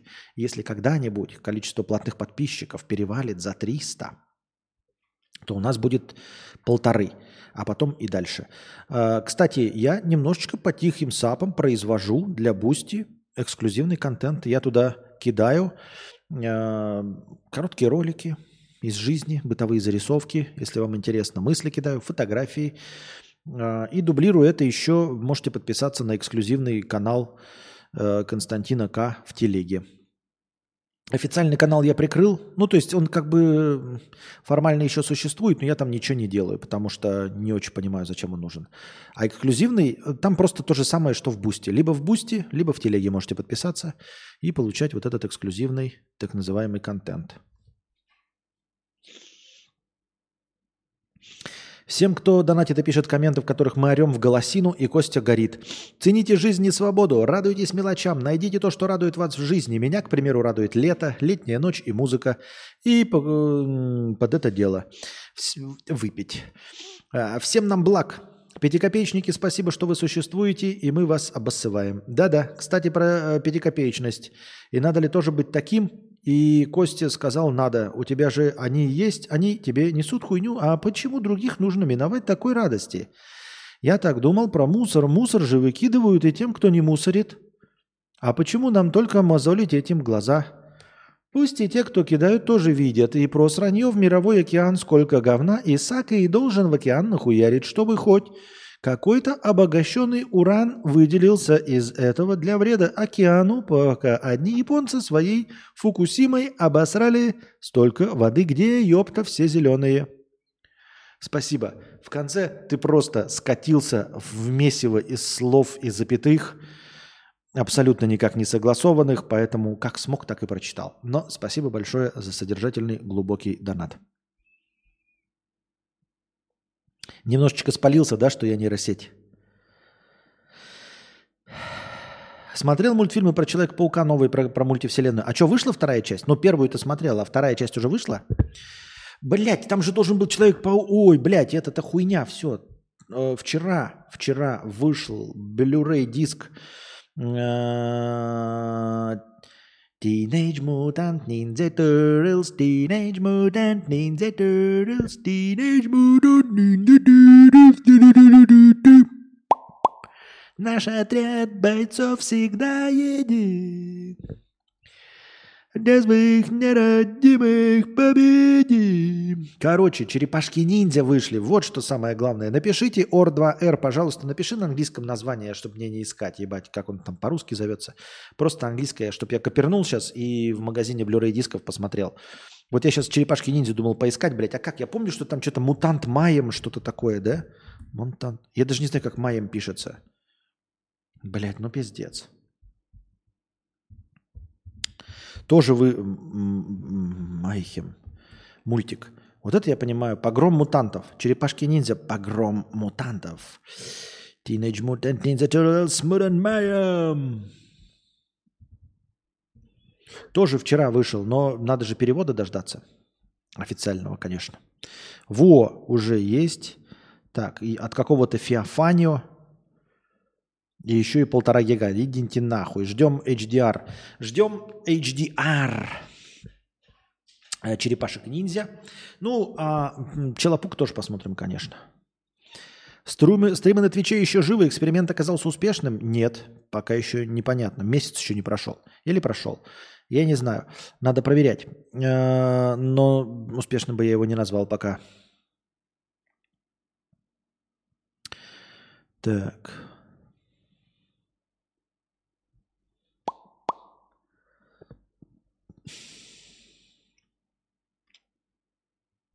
Spider-Man Across the Spider-Verse. Так, сейчас посмотрим.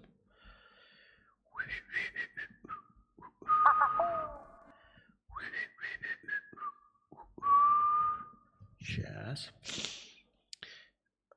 Ой, блядь, что-то я не туда нажал. А где? Или подожди, правильно. Не, неправильно. Сейчас. Um... Across the Spider-Verse. У, а, а где HDR-то версия? HDR-то где? Ёптать. Че, HDR не будет? Я зачем, блядь, э, MacBook купил? Че, как лох смотреть в плюгавую версию? А, а, о, вот она. Получается, да? Получается, вот. А еще просто не проверено. HDR, блядь, как она называется? А, ну да, HDR 10. Ну вот она она. Ну и что, стоит смотреть? Я первая часть, вот все такие в ладоши хлопали от первой части мультфильма по мультивселенным. Я не в восторге был. А, и визуал меня не особо впечатлил. Ну, он как бы забавный, то есть, когда смотришь видос, который объясняет, на что тебе обратить внимание, да, что э, вроде бы там 15 кадров, а на самом деле 15 тут, 15 тут, и типа они по, мер... по переменке меняются, и поэтому смотрится прикольно. Ну, вот такие фишки, когда смотришь, тогда ты понимаешь, э, над чем они работали. Но в целом нет. Я бы лучше посмотрел, ну, 60 FPS, конечно, нет. Хоть просто вот с той же самой графонией, с, той же, с тем же самым рисовкой, ну сделайте обычные 24 кадра киношные в секунду. Не надо мне эту хуйню, блядь, всю. А, не поразил мое воображение сюжет, дорогой Ордвайер, абсолютно не поразил. Лучше, конечно, чем полнометражные мультики про Бэтменов и всех остальных. Те вообще кажутся для 15-летних подростков. Эти еще куда не шло. А вот Вторую часть, конечно, посмотрим. Я, ну, 26 гигов, ебать. Но главное, что черепашка ниндзя. Вот черепашка ниндзя я жду, это да. Кстати, дорогие друзья, не забываем с вами, что у нас же действует, работает, можно э, заказывать фильмы Мы их смотрим на Кике. Вы заказываете за 100 долларов заказываете фильм, который вы хотите, или за 50 долларов вы просто заказываете кинострим, а я вместе с вами смотрю стрим, который... Ой, смотрю кино, которое я выбрал. У меня фильмов набрано дохуя, которые я готов смотреть. Но никто что-то кино не заказывает. Буду сам их смотреть себе в тишине и в обиде. Так. Предводитель индейцев 50 рублей. Два последних кинобреда получили номер 13. Это ошибка или метаирония? У меня нет метаиронии, дорогой предводитель. Это просто ошибка. Э, но боюсь, что я сейчас вот прям после стрима забуду сразу же о твоем донате и не поменяю название. Надо будет еще раз как-то напомнить мне об этом. 100 долларов звучит страшно в нынешних реалиях. Так это вот именно поэтому цена такое сделана DVD-ROM, потому что раньше было 100 долларов – за просмотр кино, который я хочу, и 150 за то, которое вы хотите. Но из-за того, что 100 долларов стали так страшно звучать, я снизил цену со 150 до 100 на фильм, который вы заказываете, и со 100 до 50 на фильм, который я хочу посмотреть. Я снизил цену, хотел сказать в два раза, но не в два раза. Ну вы поняли, очень большую. Это не скидка, это не акция – это постоянное снижение цены, потому что я иду навстречу своим зрителям, своим русскоязычным зрителям, а это значит, что пользующимся валютами, которые так или иначе, к сожалению, завязаны на рубль или с рублем. Аноним. На хорошее настроение дяди Саши добавь, пожалуйста, донат 300 через Бусти от 29 в топ донаторов. Должно быть 900 с Бусти, и это 300, всего 1200. Я тщеславный гад. Но я сейчас добавлю, дядя Саша, я не знаю, только попадешь ли ты в список топ-донаторов. Так, сейчас. Потому что эти-то все дядя. И я не помню, по-моему, я все добавлял. Ну ладно. Говоришь нет, переводишь на себя. Еще и добавляет блин, настроение. Так. Да, дядя Саша. Что, говорит, должно быть 900. А почему 1200? А почему 900? Не пойму ничего. Какая-то фигня. А, ну это, наверное, за прошлую неделю. Так.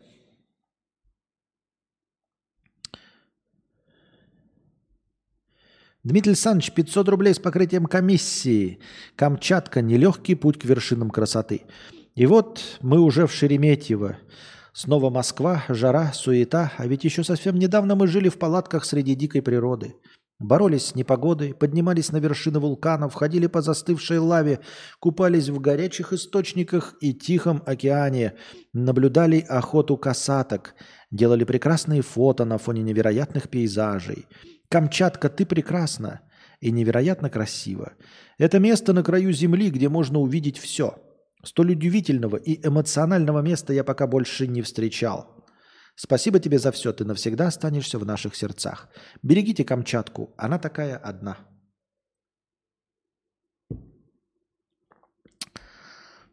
Костик, в очередной раз пытаюсь пропиарить свою крохотную группу в Телеграм, где я стараюсь создавать настроение музыкой – по сути, это трансляция оного через прекрасную атмосферную музыку. Сегодня особенный день. Год назад я решил создать эту группу благодаря путешествию в удивительное место нашей планеты на Камчатку. Так, поставить э, твоим подписчикам, если не в тягость, поставить твоим подписчикам молний под постом. Я буду чрезмерно рад. Если еще понравится выпуск, то безмерно счастлив. Э, вот, значит, у нас так, копировать ссылку. Кидаю вам ссылку, ребята, подписывайтесь на канал в Телеграме атмосферной музыки от Дмитрия Санча. Ссылку кинул вам в чат. Не нарезчик гениев 50 рублей с покрытием комиссии. Кустик, запускай радиовещание. Так. Павел, 1000 рублей. Официальный отказ от темы Webcam 2. Пишите, что по кайфу. Не понял. Официальный отказ от темы Webcam 2. Пишите, что по кайфу.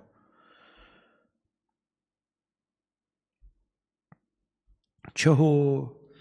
Нарезчик гениев 50 рублей с покрытием комиссии. Атомная бомба – это хуйня все-таки. Можно говорить, коалиция победителей и их не судят. И Япония тогда была очень агрессивным государством. Вот японские и немецкие врачи и конструкторы бомб, бизнесмены, которые нажились на этом, посидели немного и вышли. А кто даже не сидел. При этом все решили, это преступники. Понятно. Корж 121. Пошел курить, води... купить водички.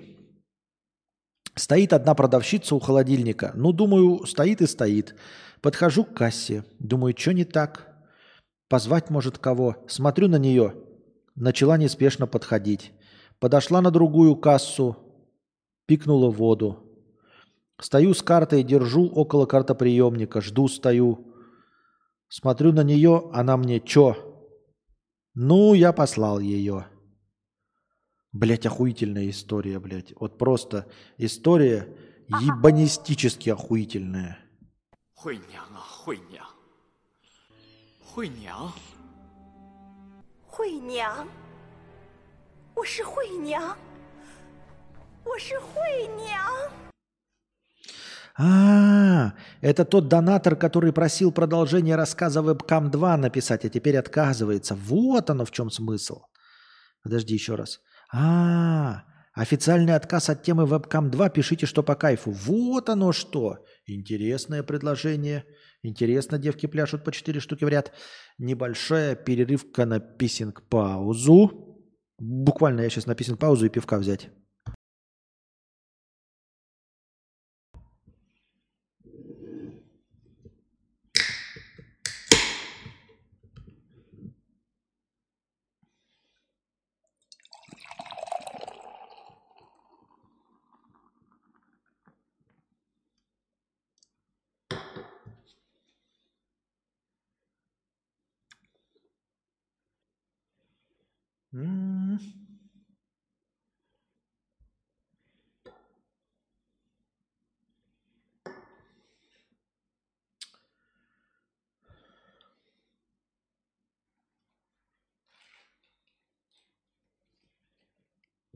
Пролил чутка ради художественного эффекта.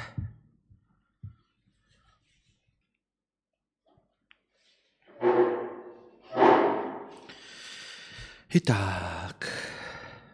Интересно, девки пляшут по 4 штуки в ряд. Так. Вот, что-то мы до 100 дошли, да, зрителей, до 120. И все, остановились. Ладно, продолжаем. На чем мы остановились?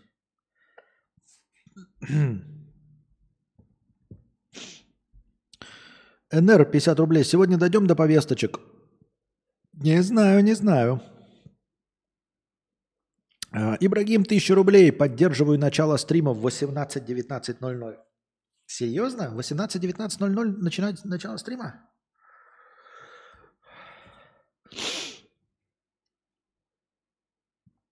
Тёмыч, 1111 рублей. Яблоко от яблони. Сами тащим дерьмо от родителей. СС и евреи. Сейчас пиздец какое расслоение. Плоды зреют, результаты уже видны. Хорошего настроения. Да, к сожалению, Тёмыч, ты прав. Фуфлятор, 300 рублей с покрытием комиссии. Спасибо за 300 рублей за покрытие комиссии, фуфлятор. Привет, Костя. Подскажи про Сербию. Хотелось бы переехать туда на полгода-год. Но там ведь ограничение на проживание в 30 дней. А далее либо постоянные визы раны, либо ВНЖ, который еще хрен получишь. Как ты сам планируешь там оставаться, будучи блогером, если не секрет? Может, уже спрашивали? Спасибо. Эм, официально открывать ИП и все. Официально открывать ИП. Блогерская деятельность. Тоже блогер, это тоже деятельность.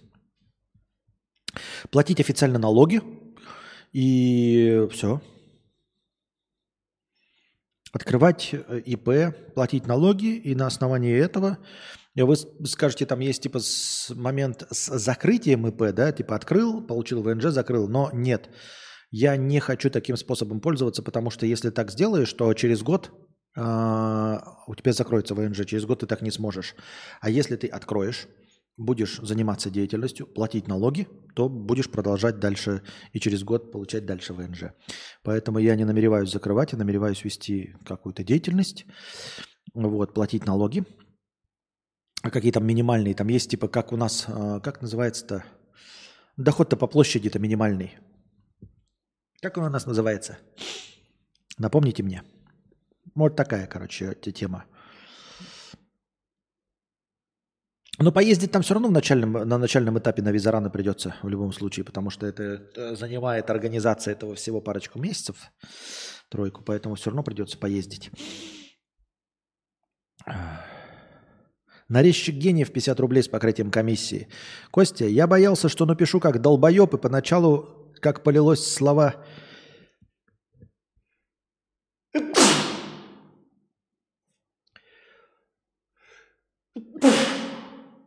Че такое? У меня нос чешется постоянно сегодня, весь день. А налог минимальный большой? Да откуда я знаю? Открывать ИП. Твич не читают. Я тебя сейчас, бля, въебу. Две секунды не успел прочитать, а ты уже...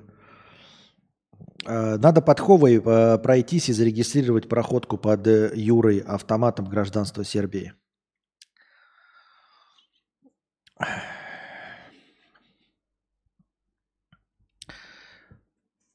С чего вы взяли, что я буду жить там, где Юра? Вот у меня такой интересный вопрос. А? Так вот, Костя, я боялся, что напишу как долбоеб, и поначалу, как полилось слова из твоего рта, аж обрадовался, что не обосрался. Ты просто всегда хорошо читаешь и хуй поймешь, хорошо написал текст или нет. Нет, вначале было я еще терпимо, я на ходу пытался прочитать его нормально, но потом текст скатился совсем.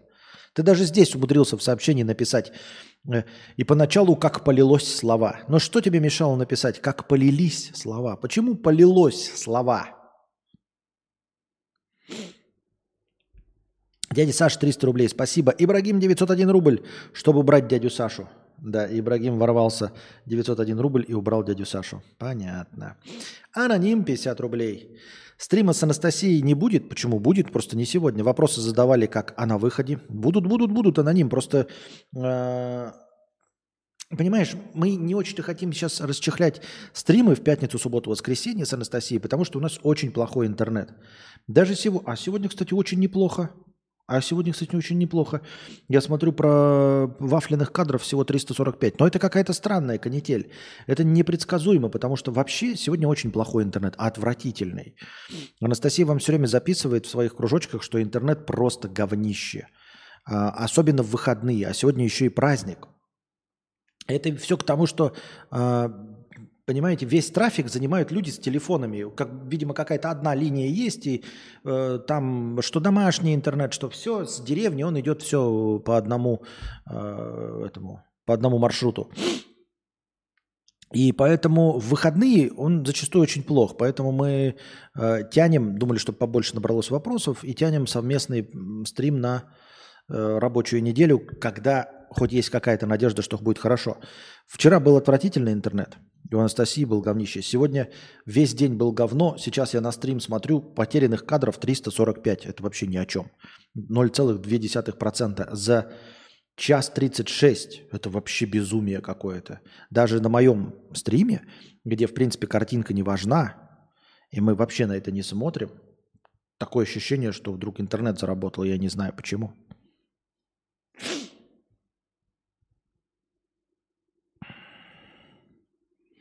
Думаю, Сербия это как Сербия, о которой мы говорим, но никогда не ездим. Да. Так, простынка 300 рублей. Простыня текста. Терпила или право имею, называется так.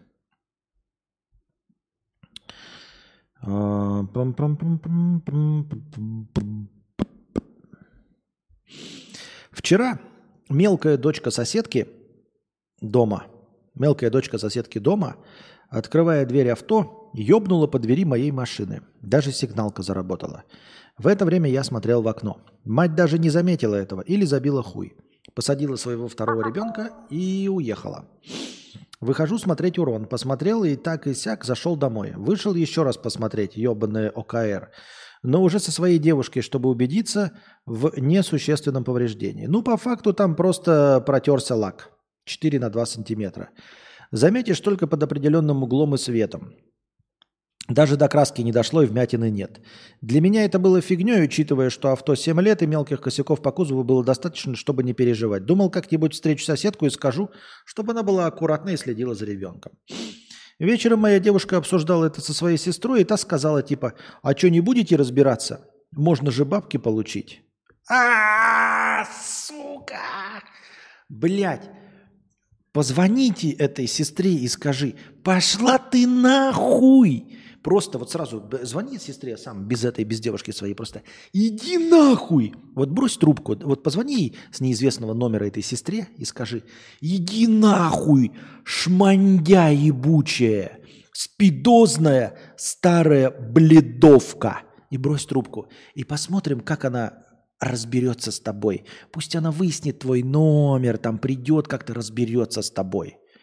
Вот эти, блядь, ебаные терпилоиды, я даже не знаю, что что дочитывать до конца, но терпилоиды это те, кто вот, вот это вот тебе надо разбираться. Такое чмо. Я таких чмов встречал на своей жизни. Просто ебанистическое количество. Которые такие, а что, не будете? Можно же бабки получить. А потом ты с этим человеком общаешься, и это чмо, блядь, не, даже в очереди свою, блядь, э, позицию отстоять не может. Это такое, блядь, терпильное говно. Это я тебе, блядь, обещаю. Вот это так последнее нахуй чмо. Просто последнее чмо. Вот эта се- сестра.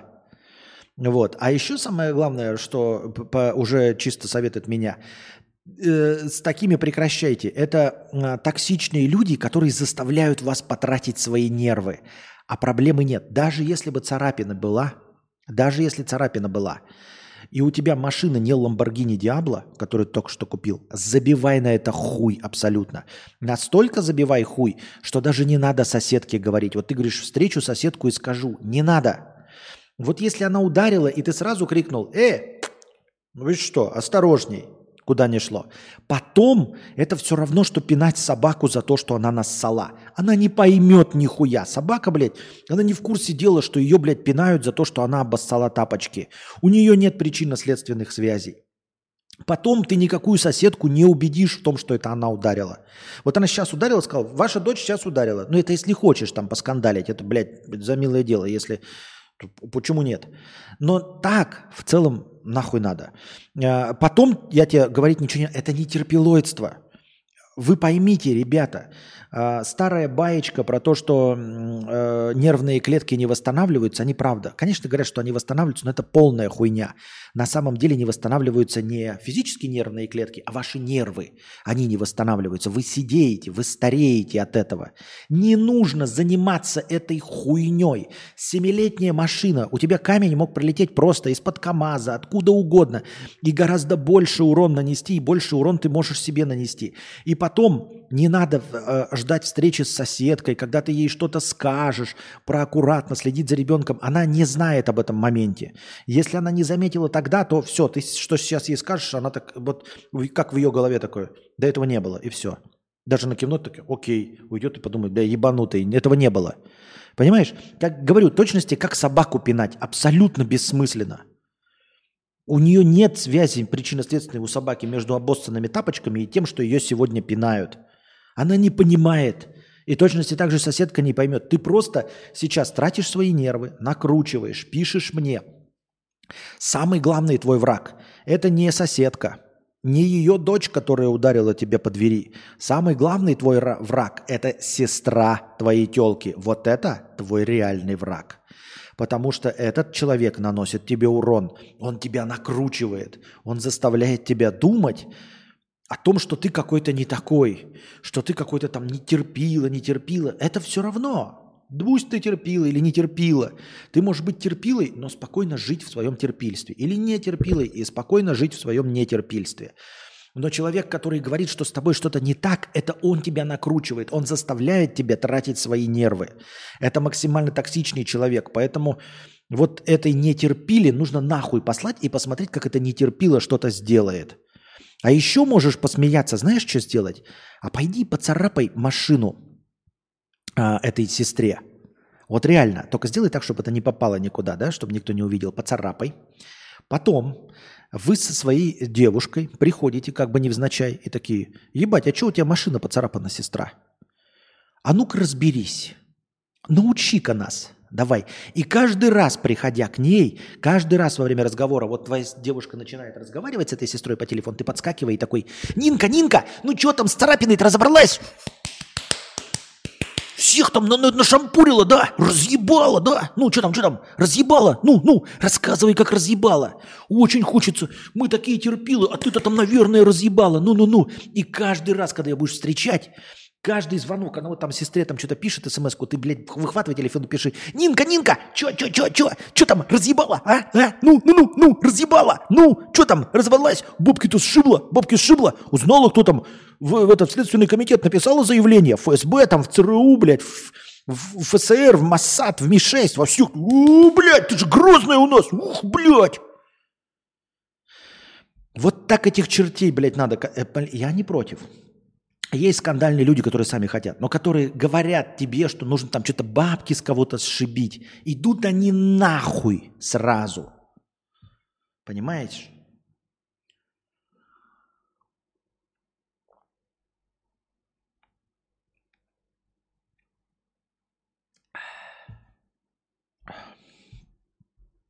И тут я что-то задумался не про бабки, а про разбирательство.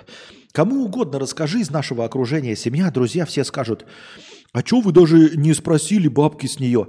Это хуйлуши. Вот это все рассказывает, понимаешь, ты не говори, не рассказывай, не надо ничего это рассказывать. Ты просто подумай, да, над тем, когда сами эти хуйлуши с чем-нибудь разбирались. Когда сами эти хуйлуши с чем-нибудь хоть раз в своей жизни разобрались.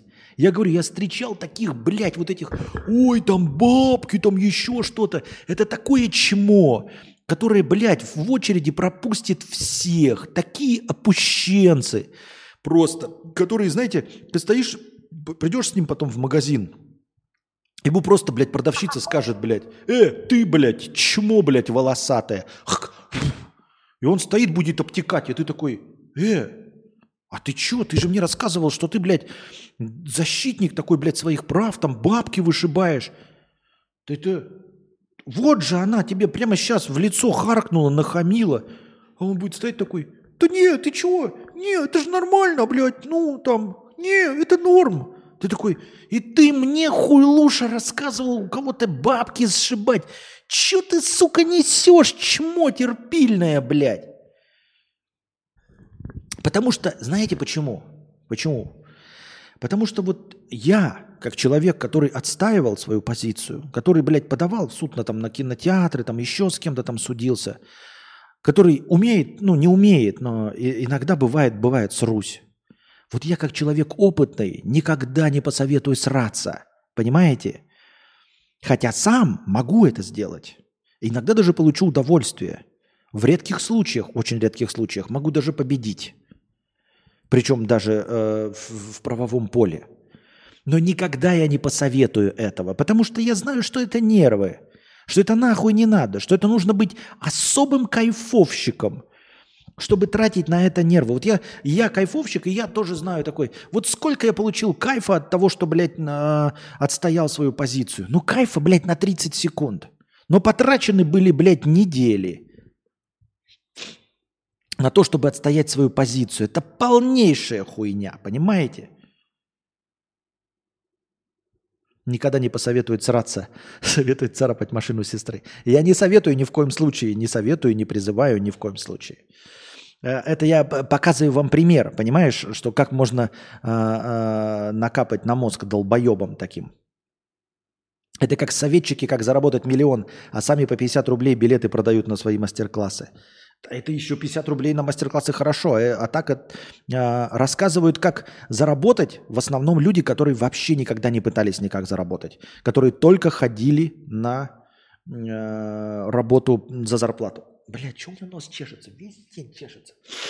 Точнее, весь стрим. Вот. С одной стороны, а хули нет? Мать пусть следит за своей личинкой и отвечает за ее косяки.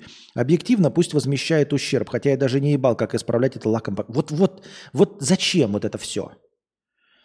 Я да, не ебал, как лаком это с- исправлять, покрасить. Лаком красить что-то, блядь, исправлять. Объективно возмещает ущерб. Личинка э, и ее косяки. За детьми невозможно уследить. Это обстоятельство непреодолимой силы, блядь. Ну серьезно, ты хочешь тратить свои нервы и время? Ну давай попробуй, давай потом нам расскажешь, как ты победишь. Ты победишь. Но ты потратишь на это время, деньги, экспертизы, и будет там, блядь, эм, посчитают тебе тысячу рублей, и тебе тысячу рублей отдадут. Но ты потратишь на бензин, блядь. Ты на донат мне уже потратил 300 рублей на рассказ об этой истории, понимаешь? Сколько ты получишь на этот ремонт? Я говорю, даже при победе она не принесет, ну, может быть, кому-то она и приносит кайфа, но это полнейшая хуета.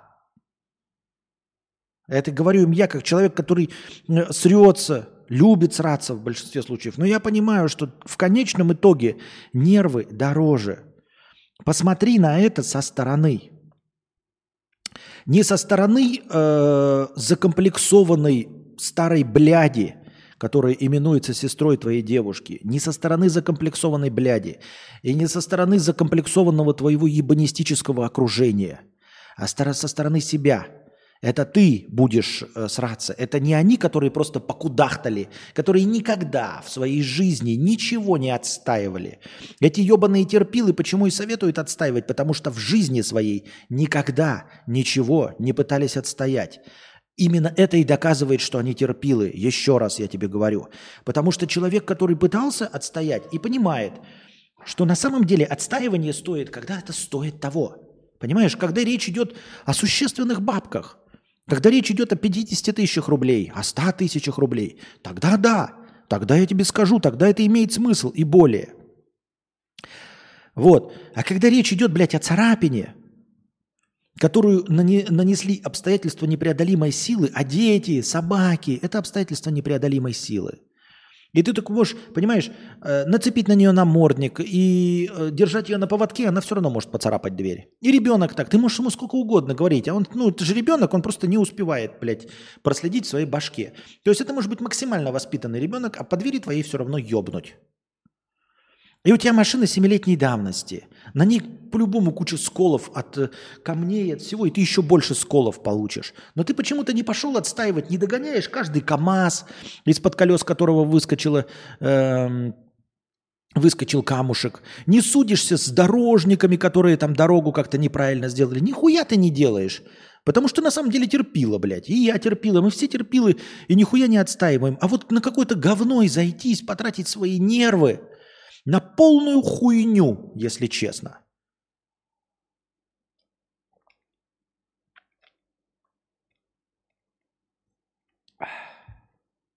Хочешь отстоять, блядь, вот давай.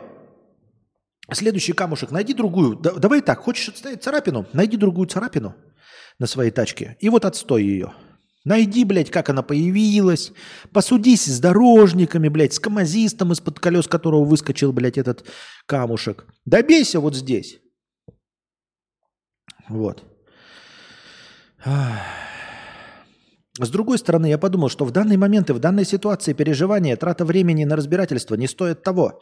Нервы были дороже, и я начал ломаться между своим твердым решением и объективным мнением других.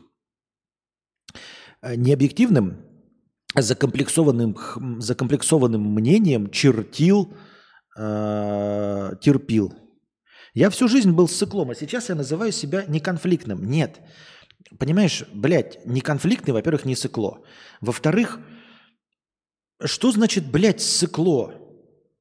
Не цикло – это вот в очереди, когда тебя вместо тебя встают, попробуй мужику сказать, блядь, не вставай передо мной в очереди. Вот это ты не будешь циклом. А здесь нет проблемы, блядь. Ее нет. Ты нет, не видишь коцки. А даже если коцка есть, у тебя машина семилетней давности. Это не коцка, которая не могла быть получена любым другим путем. Не коцка, которая не могла быть получена другим путем. Представим, что ты не видел, как она ударила по дверь. Заметил бы ты эту коцку? Нет. Все, представь себе ситуацию. Ты не стоял на балконе и не видел. Заметил бы ты что-нибудь? Нет. И не было бы разговора ни с твоей девушкой, ни эта тупорылая сестра, блядь, ничего. И ты бы сидел сейчас спокойно и сэкономил бы 300 рублей на простыне. 300 рублей бы на простыне сэкономил, не писал бы мне. А может, написал бы какую-нибудь лютую хуйню, и, и э, э, конечно, зрители бы не так повеселились. Зрители, конечно, сейчас хлопают в ладоши от того, как тебя триггернула сестра твоей девушки, ебаная блядь, а ты триггернул меня, и все радуются. Я, блядь, полыхаю жопой, ты сидишь, нервы тратишь. Сестра, проблемы нет никакой, но все довольны, конечно. И ты 300 рублей потратил. Ну, мне плюс 300 рублей, заебись. Но в целом полная хуйня.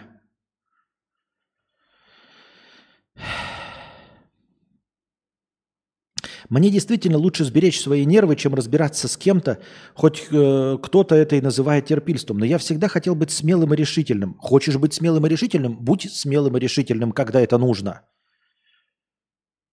Быть смелым и решительным против, блядь, э, вот если ты сейчас э, такой терпила-терпила, а вдруг э, на тебя выйдут, блядь, четыре наркомана пьяных на темной улице, и ты такой, наступил момент быть смелым и решительным. Ну ты дурак ебаный, блядь. Ну ты ебаный дурак, блядь. Будь смелым и решительным, когда это нужно. Когда это имеет смысл. Когда, когда есть возможность победить. Это в случае с наркоманами и этими, да? А в твоем случае, когда это вообще имеет хоть какой-то смысл, кому ты хочешь доказать что-то? Вот ты получишь эти деньги, тебе они кайф не принесут никакой. С соседкой рассоришься, никакого кайфа не принесут.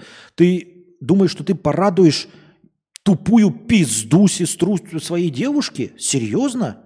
Твоя жизнь посвящена тому, чтобы поступать как нетерпила, по мнению сестры девушки. Вот как, кто для тебя определяющий получается фактор. Ты не хочешь выглядеть нетерпилой в моих глазах, или в глазах Ибрагима, или в глазах Андрея Калинина, Гила Ангхета, например. Не хочешь выглядеть нетерпилой? Нет.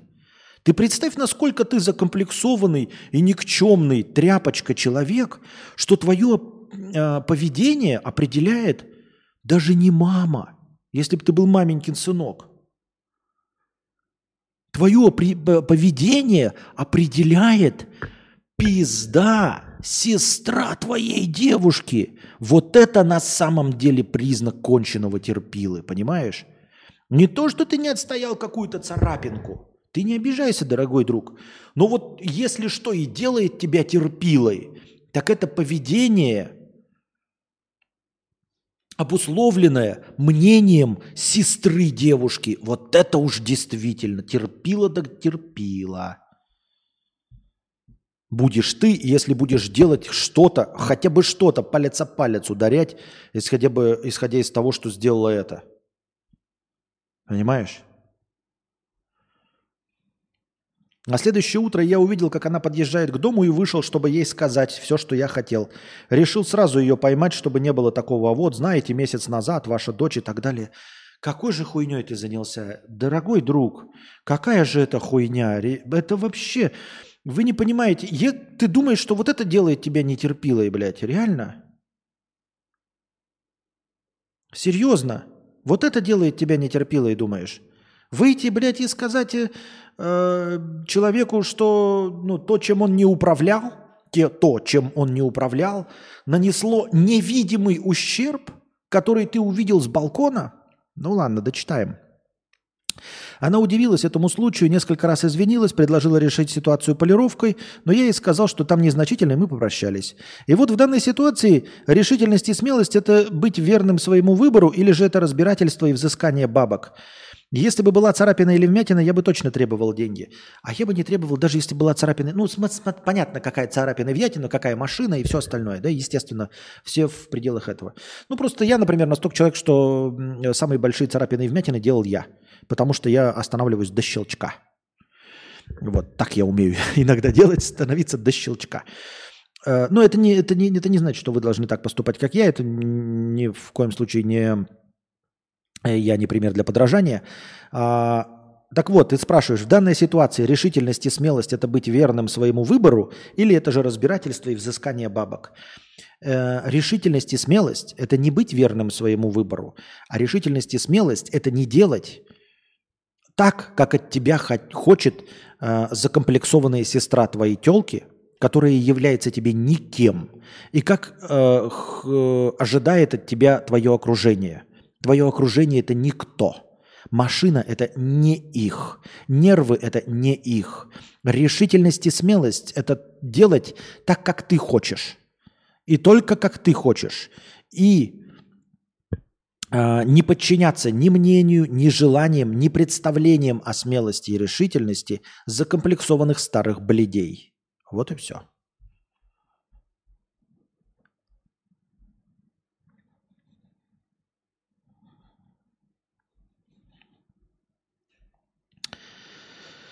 Ох, бля, как у меня жопа горит с таких историй. Я написал, я писал заяву в прокуратуру, когда у меня с вела сняли переключатель скоростей. Обращался в администрацию города, когда у меня поцарапали машину, чтобы получить запись с камер.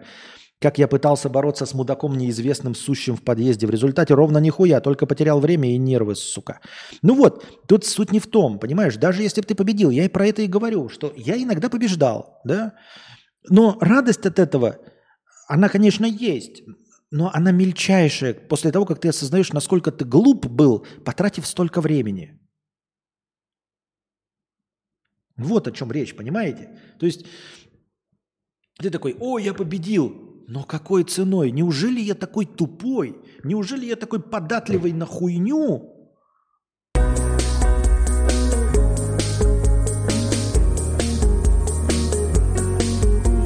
Тёмыч, на скорейший переезд. Спасибо большое. 50 евро. Да? Я правильно понял, что это на переезд, а не на хорошее настроение? Тёмыч, 55 тысяч рублей на скорейший переезд. Спасибо большое, Тёмыч. А, а, за 5 тысяч рублей на хороший на переезд это у нас 50 евро добавляем в счетчик на переезд. 50 евро. Но в списке топ-донаторов у нас все равно Тёмыч стоит на первом месте на этой неделе, дорогие друзья. 6666 рублей от Тёмыча на переезд. Ой. Так. А, 555 рублей тоже на переезд. Ну, хорошо, но я их посчитал уже в настроении, да? Она не... Кадавр, ты красавчик, на переезд 555 рублей. Тёмыч тоже, на... ну ладно, я добавлю, но пускай оно в настроении останется. 555, это получается... 5. А.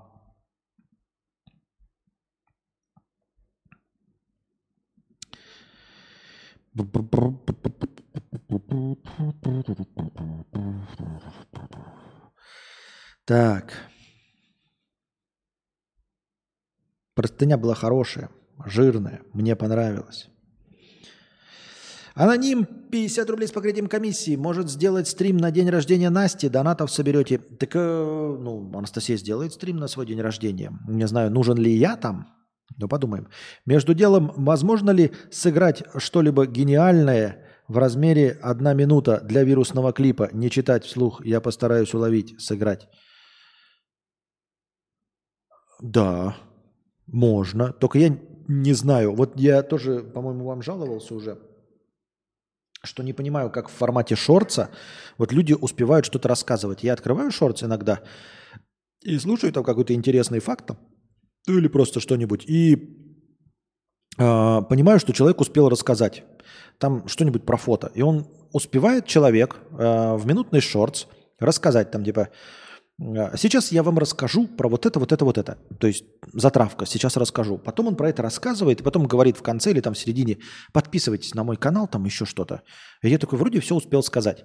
Но как только я пытаюсь написать текст для шорца, а я это пытался делать, и потом пытаюсь его максимально быстро прочитать, я вообще ни в что не укладываюсь. Без всяких подписался и всего остального. Простейшую мысль я не успеваю уложить в одну минуту. Я не понимаю, как они это делают. То есть я смотрю, вроде все правильно сказал, все успел договорить, э, мысль донес, все хорошо.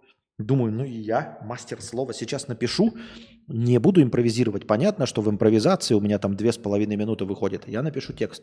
Я пишу текст. Беру телефон, запускаю таймер, читаю этот текст. Хуяк, две с половиной. Ладно, сокращаю, сокращаю, сокращаю. Получается минута 20. Быстрее читаю, получается минута 0,5. Сука, как? Сука, как? Вы это делаете, блядь? Как вы умудряетесь мысль-то выразить в минуту? И вроде все нормально, никто никуда не, царо- не торопится, мысль не кажется обрезанной. Смотришь еще какие-то нарезки из юмористических шоу, даже на английском языке, и все в минуту укладываются. Я в минуту вообще не могу рассказать никакое предложение.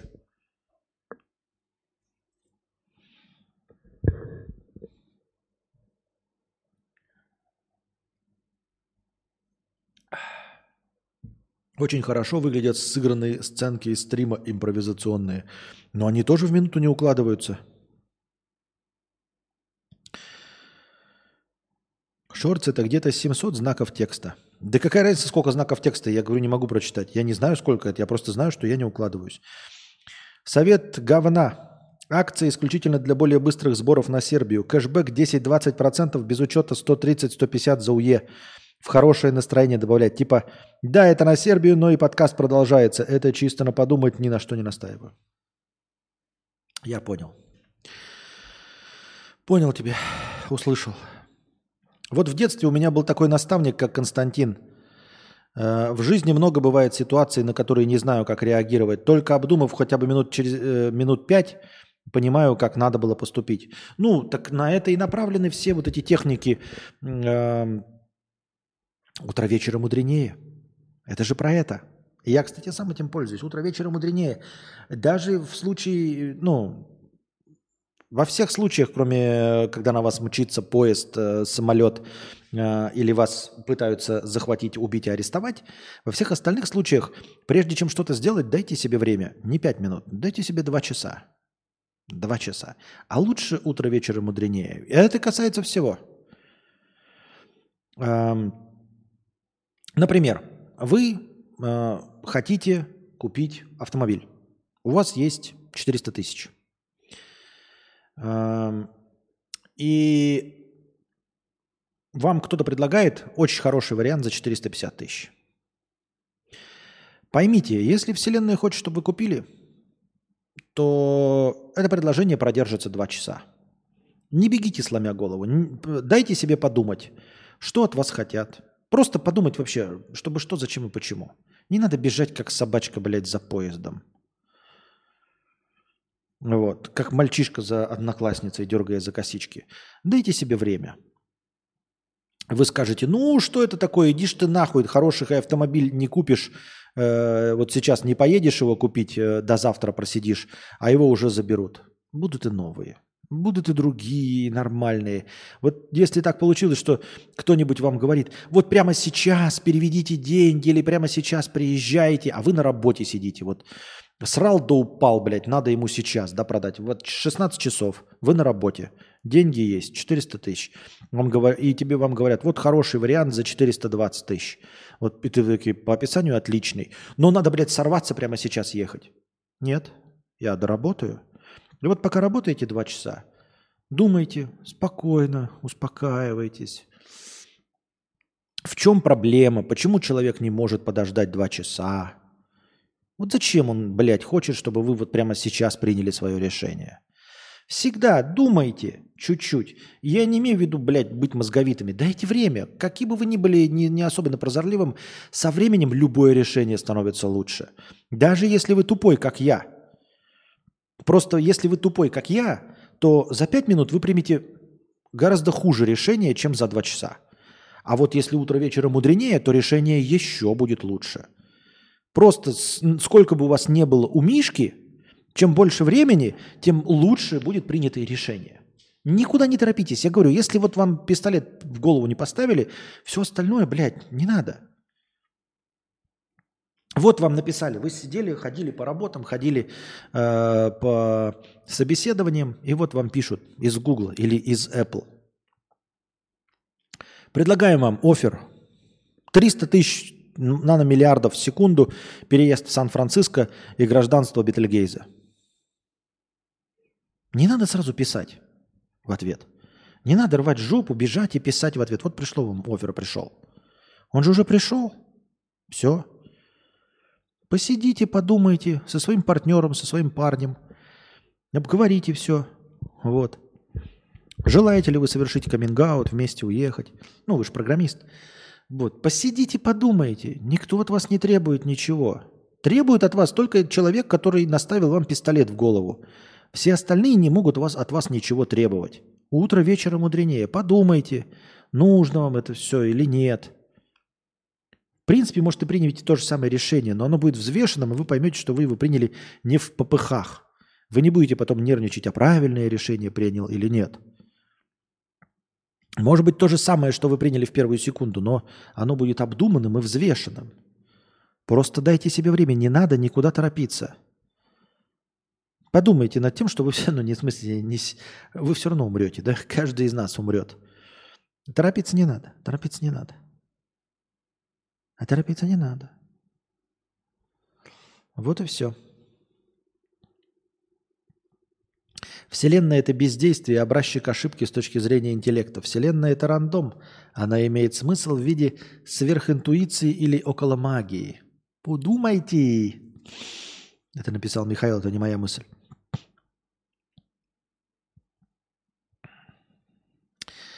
Не смотрел твои стримы давно, позабыл как-то. Три месяца назад наконец-то уехал из Белгорода. Обжился немного, вот вспомнил. Рад, что у тебя все хорошо. И за вас тоже рад, что все хорошо. Так. Но есть и обратная фигня, что первое решение почти всегда верное. Хуйня полная. Нет. Первое решение. Нет. Хуйня полная.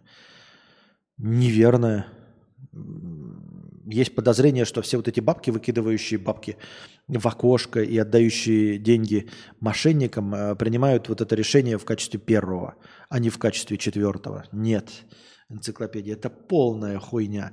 Это хуйня для долбоебов, э, которые читают Карнеги, вот это вот все из разряда успешного успеха. Первое решение почти самое верное. Нет. Э, это все для людей, играющих в карты, в казино. Когда ты стоишь такой, типа... Да, когда ты стоишь перед рулеткой, все равно э, сейчас ты поставишь или подумаешь 5 минут и поставишь все равно на красное. Потому что у тебя нет никаких новых мыслей, нет никаких новых данных. Ты такой стоишь, вот, я хочу поставить на красное. Будешь 5 минут думать, а потом все равно поставишь на красное. Потому что новых данных в принятии решений у тебя не появляется и никогда не появится. И через миллиард лет ты поставишь на красное. Или на черное передумаешь, это все равно, неважно все, это все казино. У тебя э, нет никакой новой информации, это не принятие решения. Мы говорим о нормальных вещах, когда ты принимаешь решение. В крайнем случае отказ.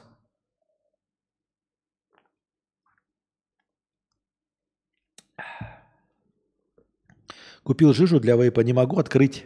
День прокручивается и все тут. Вечером вспомнил про защиту от детей, надавил на крышечку и открыл. Вот, видите? Утро вечера мудренее. А вот все, что касается, кстати, таких вопросов, это вот просто, это э, не то, что сто процентов, а это доказательство того, что это работает.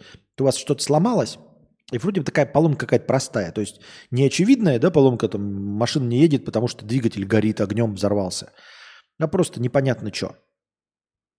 Переспите с этой мыслью, подумайте, обновите. Это не магия, это вполне себе обычная логика. Вы сном перезапускаете мыслительный процесс, как бы вот листочек со всеми возможными, вот прям снижает, как будто электричество прям кончается.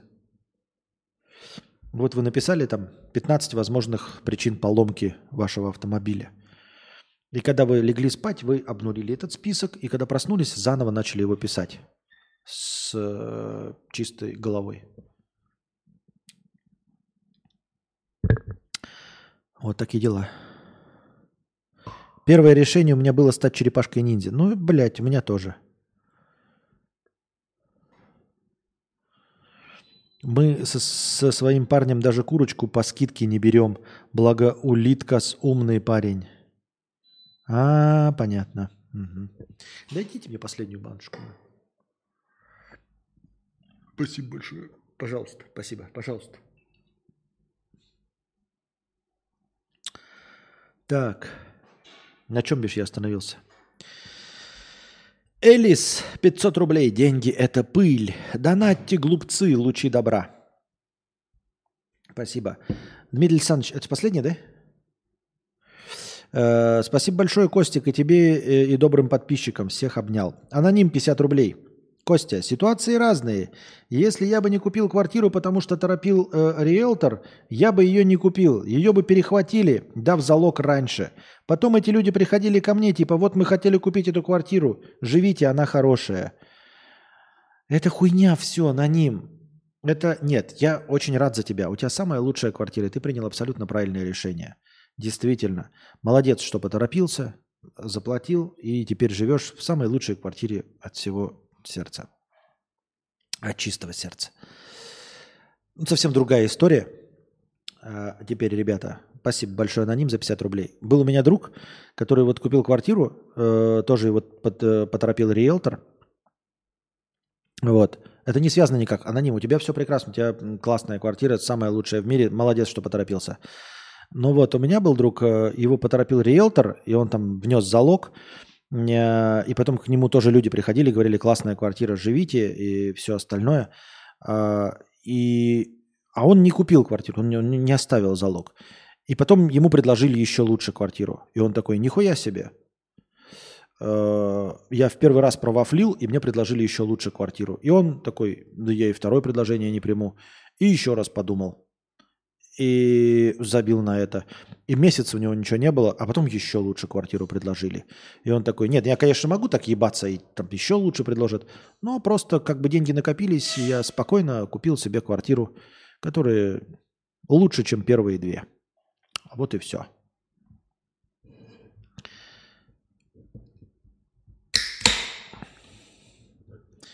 Это нереальная история, я ее придумал. Вы понимаете, ребята, я все время говорю, э, незаменимых людей не бывает, и уж тем более незаменимых вещей не бывает. Серьезно, ты думаешь, что это была самая лучшая квартира? Прям вот, блядь, пиздец. Больше такого предложения ну никогда на рынке не будет, ну просто вообще никогда. Ебать ты победитель по жизни, аноним. Просто победитель. Реально э, внес залог, перехватил прям. Вот Молодец, молодец, молодец. Завидуем тебе от чистого сердца, дорогой друг. Переходим. Так, мы дошли до конца донатов. Переходим в синий раздел вопросов от чата. Сколько зрителей на Твиче, дорогие друзья? Напишите, пожалуйста. Так.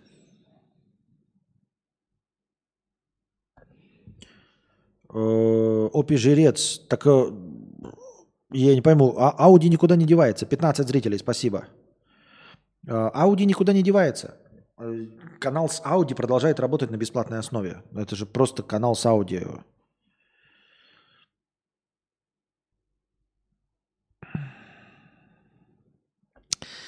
В связи со сложившейся ситуацией потерял работу. Сбережения, которые были, заканчиваются. Искать работу, но при этом есть шанс получить повестку. Или сидеть у мамы на шее. Ох, какой интересный вопрос. Блять, вот слушай, я не знаю. Ну, получить повестку, ну, не нулевая. Ну, а, блядь, я не знаю, слушай. Я не знаю.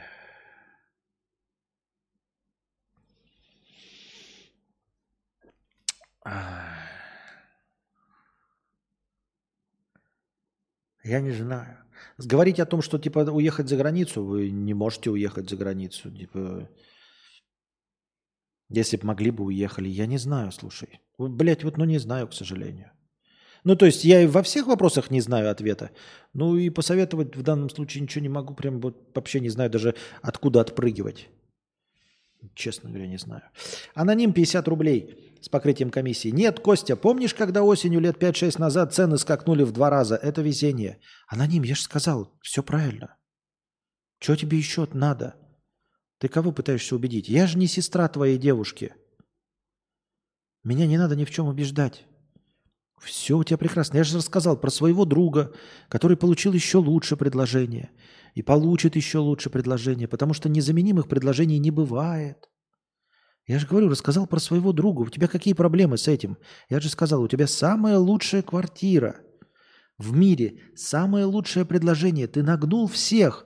Байдена, Путина, Зеленского, всех. Молодец. И внес залог, и риэлтора нагнул, и тех, кто хотел перекупить у тебя эту квартиру, ты тоже нагнул. Ты самый умный. У тебя лучше всех получилось. Самое незаменимое предложение. Больше никогда таких квартир не будет. Ты просто и всю долларовую систему, и Набиулину нагнул, и Германа Грефа, блядь, вместе со Сбербанком, и Тинькова и, и нейросетью Олег. Всех нагнул. Ты такой молодец. Прям охуительно. Цену в два раза меньше купил э, квартиру. Потому что везение, потому что ты клево, потому что принял решение в ближайшие пять минут. Продолжай принимать решение в самое первое мгновение. И самое первое решение его придерживайся, чтобы не быть как лох.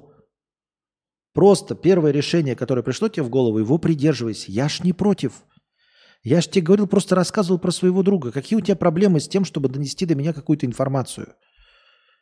Ты до меня ее донес. Я все понял. Все хорошо. Принимай решение в первую секунду и придерживайся этого решения до конца. Ты молодец. Нагнул систему, доллары, юани, все. Крипто, блядь, кто там, биткоины нахуй. Всех, молодец. Квартиру купил в два раза дешевле. Я против, что ли? Я только за, хлопаю в ладоши. У тебя самая лучшая в мире квартира и самое лучшее в мире поведение. Его и придерживайся.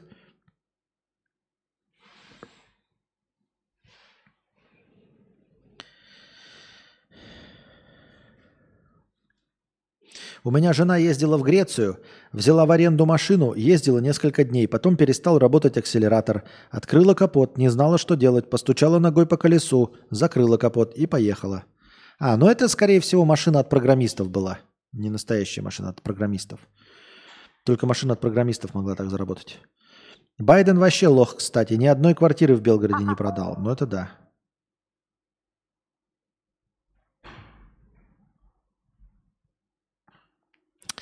Аноним 50 рублей с покрытием комиссии. Ах, ах, ах, вот ты. Спасибо, друг, ты лучший. Пожалуйста. Эм... А во Вьетнаме шестидневка или на работе выходной перенесут на понедельник? Перенесут на понедельник.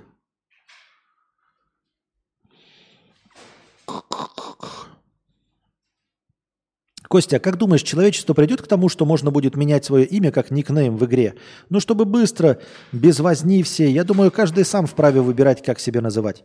Я думаю, что это хорошее предложение, которое ты мог бы вообще накинуть э, правительству Российской Федерации, например, за большой донат. Например, предложить, что тем, кто четко зарегистрирован в госуслугах, ну, там все документы внесены, все, чтобы имя можно было менять, например, за тысяч двадцать пять но если у тебя есть госуслуги, если ты все повестки получаешь, то за 25 тысяч рублей ты можешь просто в госуслугах поменять имя свое.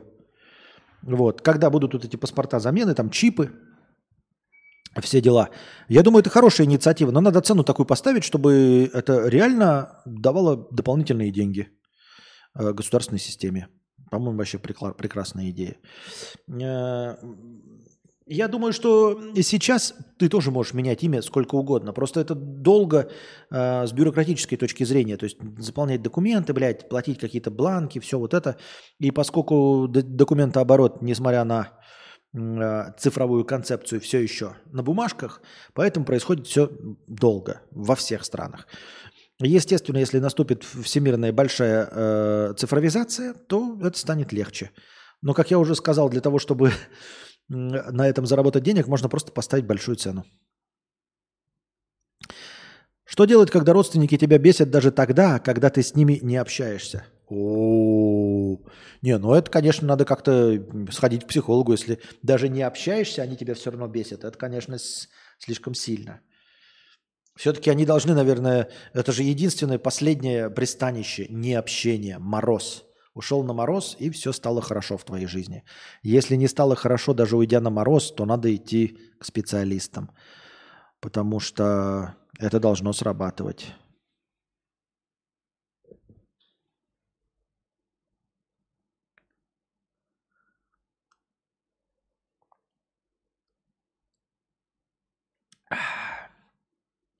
То, что утро вечера мудренее, с этим, я думаю, никто не спорит. Просто в основном мы сталкиваемся с несложными ситуациями, и первое решение тоже довольно простое. А вот и нет. Когда начинаешь обдумывать и накручивать, и понимаешь, что первое простое решение, что пришло на ум, было правильным. Может, это только у меня? Попробуй, попробуй а, поступить согласно не первому решению. Возможно, ты просто принимаешь неправильное решение. Ну, то есть, вот ты принял первое решение, проходит утро вечером мудренее, на утро ты такой думаешь, первое решение было правильным. А попробуй все-таки поступить иногда в каких-то простых вещах, которые не сильно на тебя влияют, а, поступить э, вторым или третьим или четвертым по списку решением. Пусть это касается вот ремонта, каких-то покупок или чего-то такого. Проверь, проверь. Вполне возможно, что ты выбираешь, опять же, первое решение просто потому, что ну, ты на самом деле не принимаешь решение. То есть ты не думаешь. У тебя есть первое решение, ты забиваешь хуй, утро вечером мудренее тебе ничем не помогает, потому что ты не прорабатываешь варианты. Именно поэтому ты остаешься верен своему первому решению. И ты его принимаешь, и поскольку это не важный вопрос, то ты не знаешь, что было бы, если бы ты никогда не задумываешься, а какой был альтернативный вариант, а что могло получиться, если альтернативно. Подумать. Вот. И ты в следующий раз, когда а, примешь какое-то первое решение, запомни первое решение, а потом после утра, ветром, утро вечером мудренее, прими любое другое, но кроме этого решения. Любое другое, но кроме этого. Ты скажешь, ну это какая-то, блядь, ну, какая-то нездоровая не, не, позиция, любое другое. Нет, любое другое, но все равно будет первым после вот этого. То есть самым главным, предпочтительным альтернативным решением.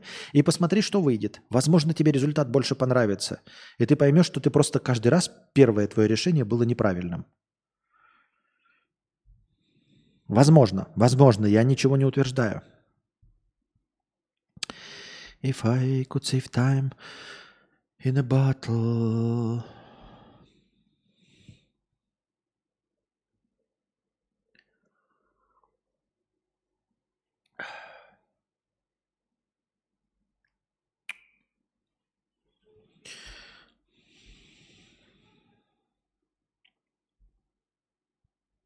Повестки.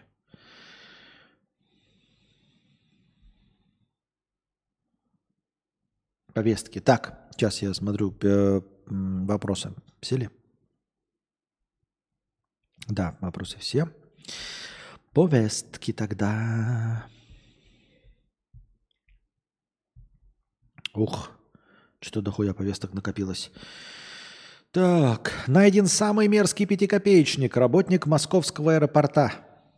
А, я разве не читал его? Ильдар Латыпов. Помните, я вам рассказывал про э, любой наебизнес, если вам предлагают вложить деньги во что-то,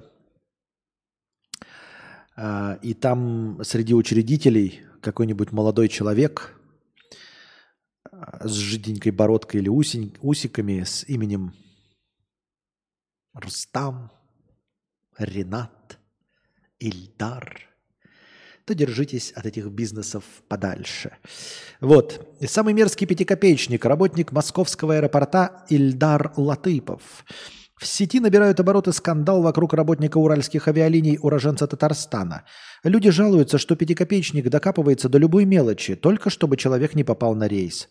Заставляет доплачивать за ручную кладь или багаж, даже когда весы показывают норму. Иногда без причины вызывают службу безопасности, потому что какой-то пассажир показался ему подозрительным. Причем делает он это с теми, у кого рейс впритык. Заведомо создает ситуацию, при которой человек должен опоздать на самолет – После резонанса Ильдар ответил на обвинение и написал «Прикольно смотреть, как у них глазки бегают, как они умоляют меня. Я когда первый раз увидел работника аэропорта в детстве, решил, что он недостаточно придирался, и я решил сделать круче, когда вырасту». Но это похоже на выдуманную историю, о которой невозможно молчать. Я тоже ее читал, но похоже на неправду. Из-за обиженного по жизни работника пострадали уже сотни людей по всей России. Кроме жителей Татарстана, Чечни и Дагестана. Их Эльдар пропускает. Видимо, боится получить по морде. Генпрокуратура начала проверку пятикопеечника, от работы его отстранили. Скорее всего, на авиакомпанию наложат штраф, а сотрудника уволят и проведут с ним воспитательную беседу. Уволят и проведут. А зачем проводить беседу? Если бы меня увольняли и сказали, мы тебя увольняем и проведем беседу, иди нахуй со своей беседой, блядь, в очко. Беседу можно проводить, если вы не увольняете. Это раз. А во-вторых, я удивлен, да, там я в комментах писал, это не мои комменты, удивлен, что ему никто еще ебасосину не, на, не набил после таких вот очевидных вещей. Ну как не набил, просто, ну, там фотографии вы есть, там вот реально Ильдар, блядь, такой, знаете. Это кто? Это Ильдар. А это что у вас за такой плюгавый э, мальчик-одноклассник, похожий на В Твиче нельзя договорить. Ильдар. А, это Ильдар. Ну, такой, знаете, он выглядит как Эдик из э, реальных пацанов. Ну, прям реально. Или Эдик, или Эльдар.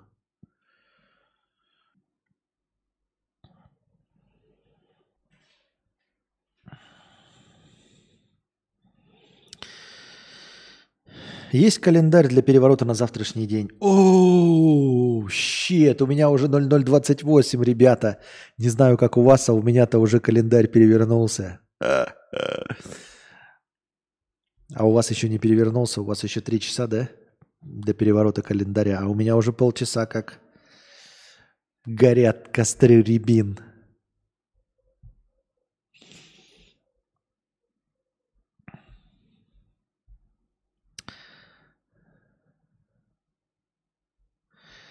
Я календарь перевернул, и снова 3 сентября.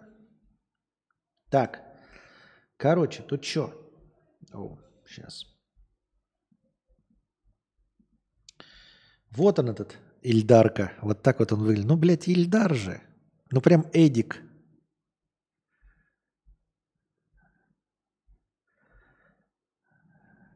Вот приятное лицо сразу видно. Хочется с таким дружить. Согласитесь. Кажется, хороший человек. Я, как бывший сотрудник авиакомпании, просто горю от этого. Хоть простыню пиши. От, от чего конкретно горишь?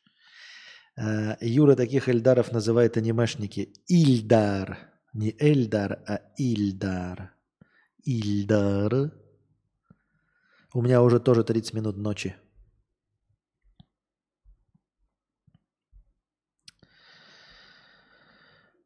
Первое решение, пишет Михаил, э, противоречит концепции человеческого интеллекта и основано на работе неосознанного с предыдущим опытом, полученным в течение жизни.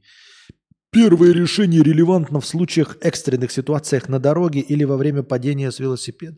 Так это не первые решения, а это мышечная память, как это называется, механические, но это не решение.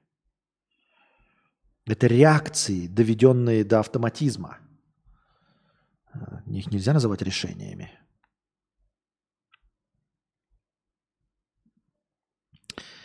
Так. Найден... Блять, я ж только что это читал.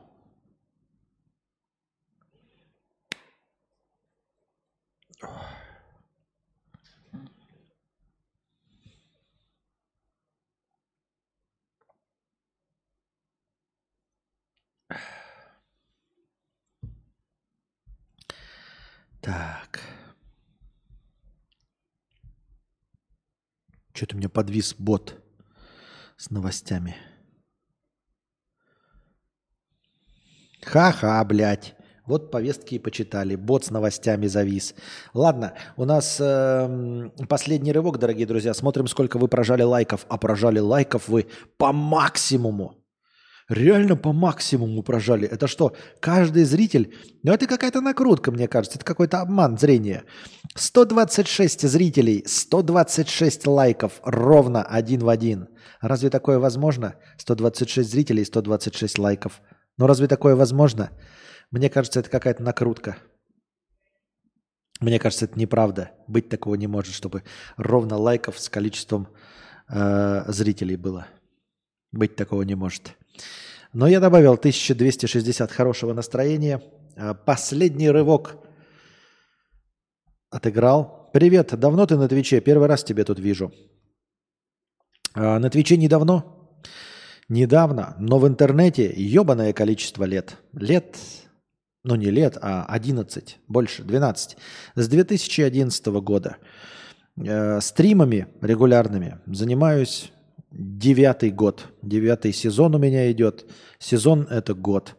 Сегодня у нас 198, 197 стрим в этом году. 197 стрим 2023 а, года. Веду в основном только, не в основном, а только исключительно разговорные. А, на Ютубе давно смотришь, а я так отвечаю, как человек, который впервые. На Твиче идет у нас ретрансляция, идет э, эксперимент. Посмотрим, насколько алгоритмы Твича действительно помогают попасться мне, мне попасться э, случайным людям. Вот ты говоришь, что впервые на Твиче увидел. То есть я тебе сейчас попал в рекомендациях, ты вывалился, да? То есть в какие-то рекомендации я попадаю? Просто уже неоднократно люди заходят, которые вроде знают о моем существовании, но э, говорят такие, удивительно на Твиче попался. Не будучи, не будучи при этом подписчиками. Ты не был подписчиком на Твиче, правильно? Но новых зрителей я пока не привлек. То есть, как минимум, те, кто обо мне знал хоть как-нибудь.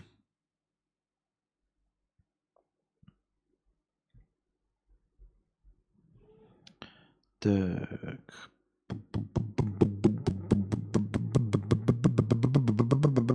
А почему Михаил пишет 8 лет приблизительно? Если у нас официально девятый сезон идет, почему 8 лет и приблизительно? Приблизительно больше. Потому что я посчитал только разговорные стримы, а до этого было ебаный насрал. Сколько? Ну, игровых, в смысле, Талос Принципал играли еще. А что, говорит, Talos Principle, когда второй выходит? Тут вышел же позавчера Trine 5. А, мы его купим и с Анастасией вместе будем проходить, в том числе и на Твиче. Trine 5. Мы, если вы помните, проходили Trine 4 вместе с Анастасией на стримах. И вот будем проходить Trine 5. На Маке его нет. Хотя я не понимаю, почему. Ну, в общем, они не сделали почему-то на Маке. Поэтому мы его купим на свече. А, и будем проходить на стрим. Я надеюсь, на стримах. Но Трайн нам очень нравился для совместного прохождения. Весело. Было забавно. Так.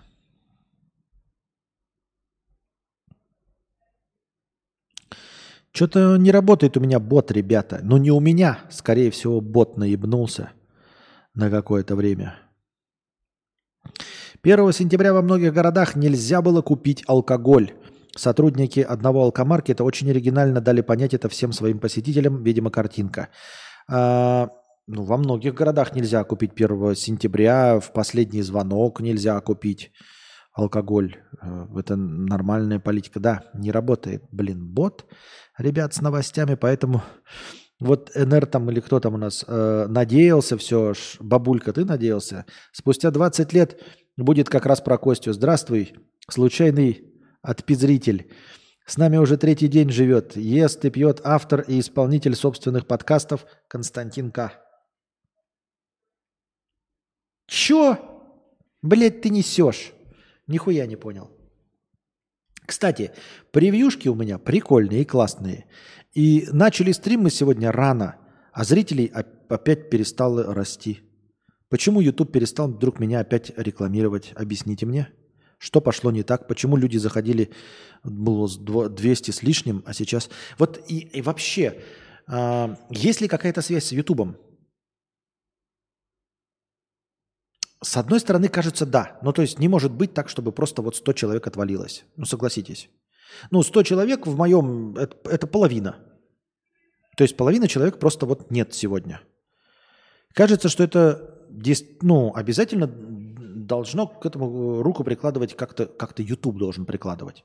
Правильно? Ну, не может быть такое, что вот э, у нас э, какой-то несколько недель YouTube такой э, показывает людям, людям такие, ну, будем смотреть. Вот на, на 100 человек больше смотрело, и тут они такие все разом через три недели. Неинтересно больше смотреть. Я не понимаю, как это работает, понимаете? Вот я делаю все, Вот сегодня мы рано начали. Я сделал превьюшку. А, Для того, чтобы а, анализаторы правильно, алгоритмы увидели позитивный настрой подкаста, я назвал праздничный, выходной, эфир и все. Количество зрителей на 120 плюс-минус все остановилось и больше не растет за весь стрим. На продолжительный эм, перерыв я не уходил. Никаких отмаз быть не может. Начало стрима, сразу как только началась трансляция, сразу началось начало стрима. Никаких э, долгих вступлений, ничего. Ну вот по какому принципу? Можете мне объяснить? Вот суббота. Если когда-то и могли люди набежать, то сегодня. То есть мне кажется, мне кажется, очевидным образом алгоритм не, об- не оповестил всех, кого мог. Потому что если бы он оповестил всех, кого мог, то мы бы набрали 200-220. Ну, по своим максимальным числам. Когда все-таки... Нет, все отдыхают. Ну, давай тогда разные цифры. Пускай это будет, ну, 170, если все сегодня отдыхают. Пусть прыгает куда-то. А оно все, вот 120 остановилось и все. От 116 до 138. Вот оно вот туда. Просто на графике у меня это выглядит пиздец как ровно. А когда были другие стримы, на графике вот выглядело просто вот рост, рост, рост, рост, рост идет. А тут сейчас так шк, и все, и наступила плата, и идет, и больше не растет. Почему? Как это происходит? Я не понимаю, чем руководствоваться, понимаете меня?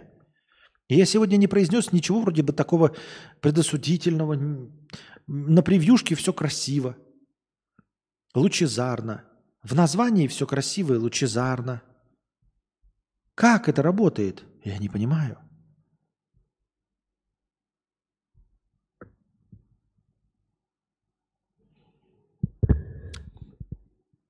Шел я раз по телецентру, по Останкино я шел. И ко мне один продюсер, очень модный, подошел. Говорит, послушай, парень, симпатичный ты такой. Ты высокий, модный, стильный, загорелый, молодой. Будешь ты у нас ведущим прямо сейчас. Пошли за мной. Будешь ты вести ток-шоу, сделаю тебя звездой. Я сказал, я не умею. Он сказал, не надо слов. Вижу, ты на сто процентов каналу первому готов. Каналу первому, каналу первому, каналу первому готов. Каналу первому, а после первого я подарю тебе iPhone. С Ютуба вообще не приходит уведомление о твоем стриме, хотя все прожато, даже анус. Константин, меня он набрал, и эти все остальные люди просто не эти самые. Чё? Чё? Макси Блак, 400 рублей с покрытием комиссии. Привет, Костик, пользуюсь Xiaomi э, в интерфейсе. Например, когда звук прибавляешь или батарея села, или при использовании приложения, часто приходится нажимать «понятно». Так вот, когда я это прочитываю, то внутренний голос четко говорит голосом кадавра и представляю твою мимику. Понятно.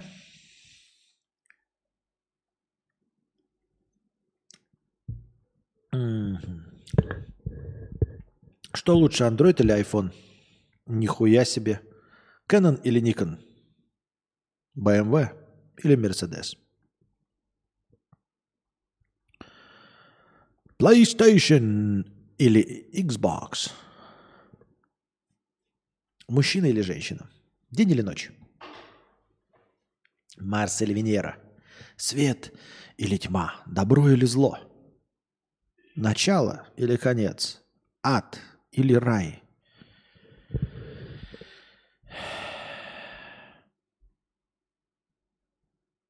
Инь или Ян? Я открыл портал в ад. Ад. Так.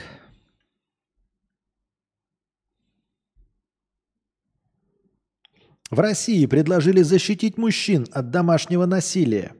Сенатор призвала создать госпрограмму по защите мужей и жен от психического и физического насилия, а также реабилитации от последствий. По ее мнению, пора отойти от стереотипа, по которому в семьях страдают лишь женщины. Это шаг к равноправию, объяснила чиновница. Забавно, да? То есть у нас декриминализировали домашнее насилие по отношению к женщинам. Ну, то есть декриминализировали домашнее насилие. А, естественно, оно по большей части применяется к женщинам. И при этом сейчас, значит, госпрограмму по защите мужей. Получается, что декриминализировано насилие по отношению к женщинам и, э, наоборот, защита мужчин. То есть мужчинам не только нельзя, не, не только можно бить женщинам, но и нельзя бить мужчин при этом. Нельзя им получить за это поебалу. Прикольная инициатива. Мне нравится. Доярка совратила 15-летнего друга своего сына. Прям сюжет из порнухи, прям друга своего сына. Ну, прям заходишь на сайт нам My Friends Mom, где чувак трахает типа мамку своего друга. Вот, доярку, как тут выяснилось. Женщина засматривалась на товарища, которого часто приводил в дом ее сын. Сначала заигрывала со школьником, кидала пикантные фото, которые в итоге закончились вечером в постели. В Омской области, в поселке, информация разлетелась моментально. Сначала ребенок похвастался друзьям, а далее это дошло и до матери школьника, которая, недолго думая, написала заявление на женщину. Парень никаких претензий не имеет. Парень никогда никаких претензий не имеет. Даже в американских вот этих случаях, когда учительница совратила там какого-нибудь Стивена. Стивен никогда училку садят, на какое-то... Э, все время матери подают. А у него спрашивают, а ты претензии имеешь? А я претензий не имею. Так всегда получается. Какие-то, блядь, пассажиры на празднике жизни. Претензий не имеешь, нахуй ты рассказываешь, ничего ты треплешься. Милфа дала. Я ни в коем случае не оправдываю педофилии и все вот это не осуждаю со всех сторон. Я имею в виду с точки зрения, ну, Милфа дала, ну, блядь, держи ты язык за зубами. Сначала ты этим языком отлезал, теперь держи его за зубами, гомункул.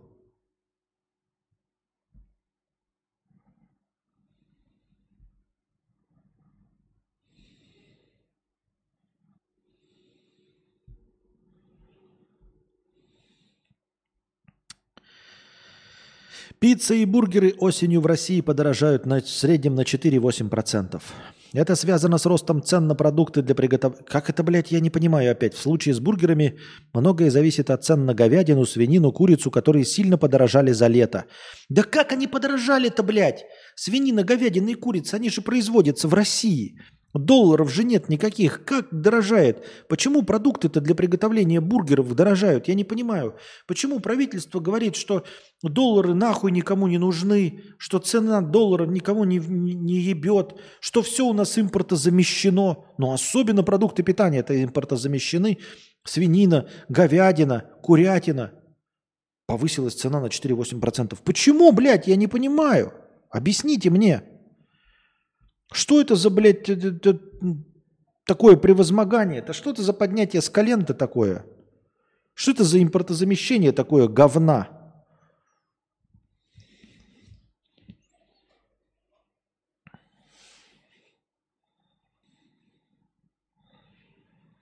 А что за тема, когда стали кидать донаты с пожеланием себе здоровья? Не знаю, впервые слышу. Это где это стали кидать такое? Корма, семенной материал импортный. А почему он импортный-то? Импортозамещение же. Даже автомобили на «Москвич» заменили. Процессоры вон Байкал. Нахуй нам нужна эта вонючая, блядь, западная э, гомоэротическая, блядь, вот эта вся культура. Какой семенной материал нахуй? Все свое должно быть. Все же импортозамещено. Экономика растет. Оло, Лекс, что занесешь хуйню какую-то, блядь? Мразь. Ты, продажная, госдеповская. Писинг пауза.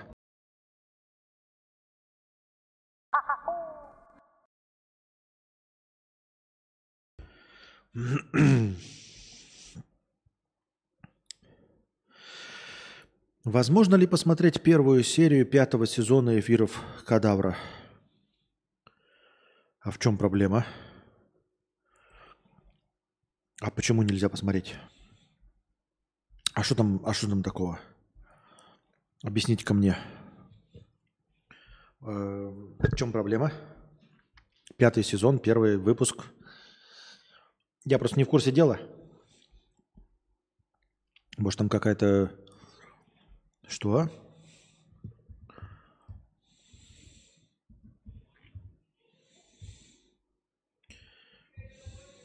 Сейчас посмотрим.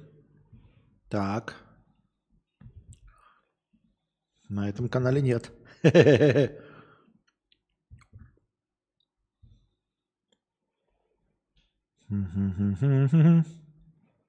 Ха. А что там? Ну, понятное дело, что первый выпуск пятого сезона это должен быть новогодний. А в чем проблема-то? Почему его нет-то? Я не вижу. Ам...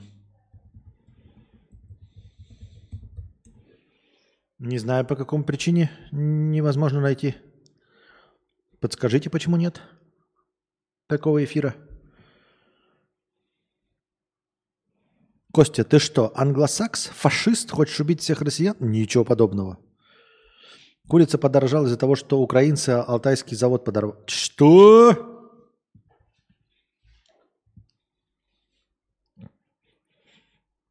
Смотри меня. Рассказываешь тут. Так, ты мне тут стихи, что ли, будешь кидать?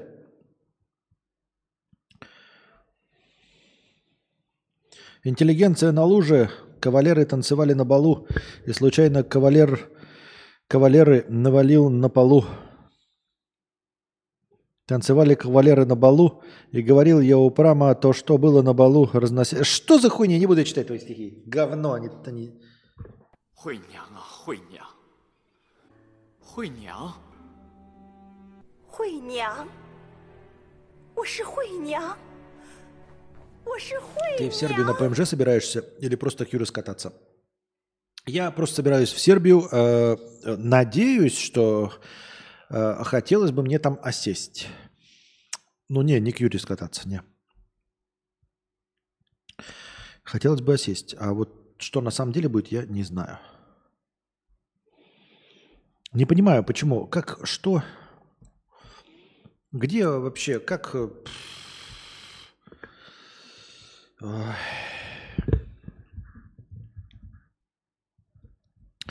А, Блять. Как называются мои каналы-то? Я уже, блядь, со всеми с ними потерялся. Сезон третий. 2017 год. Вот я вижу. А где сезон пятый? Блядь. Сезон четвертый. Нихуя себе. Сезон четвертый вижу. Трансляции. Так. Сезон какой? Вот я вижу трансляции. На чем они закончились? Пять лет назад. На канале Кадавр Live последний раз были пять лет назад. Я правильно понимаю? Сезон четвертый. Тинто. Вообще не понимаю, блядь. Слушай, я не знаю. Конечно, можно. Я не знаю, как найти его. Хуй его знает. И зачем его искать? Непонятно. Что там такого может быть? Если хочешь послушать, послушай в аудиоформате.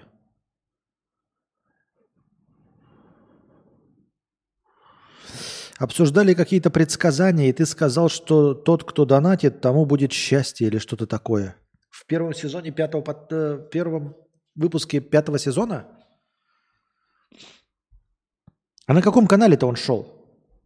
Как это найти-то? Педиг...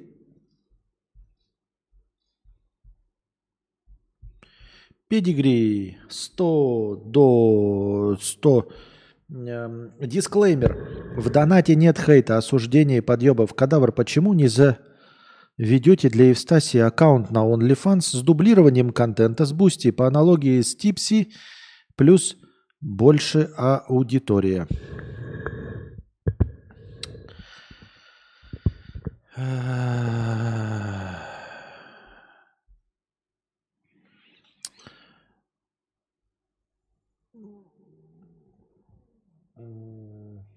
Потому же, почему не поедем в Испанию? Почему мы едем, не, не полетим в Испанию? Или потому же, почему не поедем в Исландию? Как тебе такой ответ? Потому же, почему мы не поедем в Швецию, в Швейцарию? Потому же, почему мы не можем полететь в Германию, Вот. Поэтому аккаунт есть на Бусти. А на OnlyFans его нет и не будет. По той же самой причине, по которой мы можем находиться во Вьетнаме, но не можем полететь в Швецию, Швейцарию, Бельгию, Германию, Исландию, Испанию, Италию, Великобританию, Францию, Нидерланды. Понимаешь ответ? На самом деле я не скрываю, просто чтобы ты понял, почему нельзя. На самом деле, я бы на OnlyFans завел свой аккаунт для вас и сидел бы там и что угодно бы вам делал за деньги, если бы вы хотели. За деньги, да, на OnlyFans. Но вы серьезно, как в первый раз, блядь, в мире, вы не знаете, что ли? Вы не знаете, почему я не могу открыть аккаунт в OnlyFans? Ну, открой, зайди, зарегистрируйся, попробуй. Просто мне, я не, не, не то чтобы тоже подъебываю, да, вот ты говоришь, нет э, осуждения подъебов. Это разве не очевидно? Потому что нет сисек, нет, не потому. Потому что нельзя гражданам Российской Федерации, товарищи, нельзя гражданам Российской Федерации ни по российскому паспорту, ни по иностранному паспорту ничего нельзя сделать. Алеши, ребята, вы не можете. Поэтому у нас нет иностранных карт. Алеши, ёптать. Мы с вами в одном мире живем или чё? Почему выбирается из ограниченного списка стран, куда можно поехать? Вы, блядь, мы с вами в одном мире живем. Мы такие, а, а что а случилось? Кость. А что случилось? А почему ты не в Монте-Карло? А что случилось? Я в ахуе просто, ну серьезно.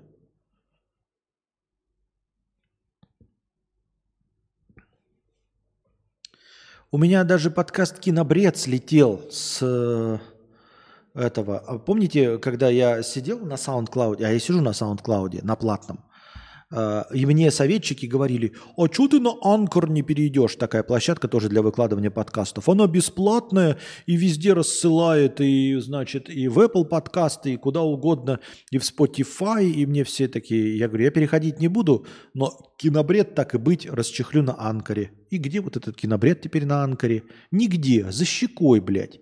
Потому что э, в первый же э, день, вот, например, э, к этой, как ее, Малышевой, которая поддерживает войну, она будет, блядь, в Америку летать. Но в первый же день войны Анкар мне прислал. Ты хуйло, мне написал. Вот ты хуевый русский, говорит.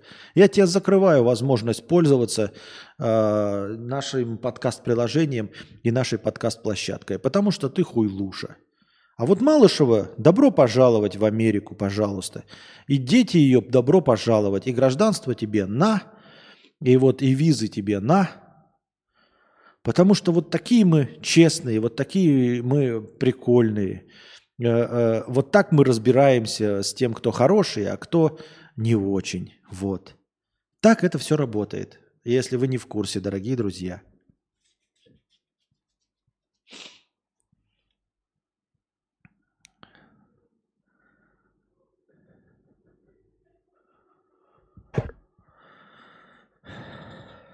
Чего там это мы в том подкасте обсуждали какие-то предсказания, и ты сказал, что, э, что именно в том подкасте там такое было. Что? Я хочу жить, как они, и не знать, что происходит. Искренне завидую. Что? Ну, даун, что там было? Не скажешь, в каком районе Украины примерно. Просто интересно, кто там сейчас. Так, понятно. О. Бот у нас не работает. Посмотрим, что у нас. Какие имена тебе дают понять, какой человек стоит перед тобой? Э, да никакие. Я стараюсь э, ну, не быть предвзятым и не судить э, о книге по обложке, но не всегда, конечно, получается.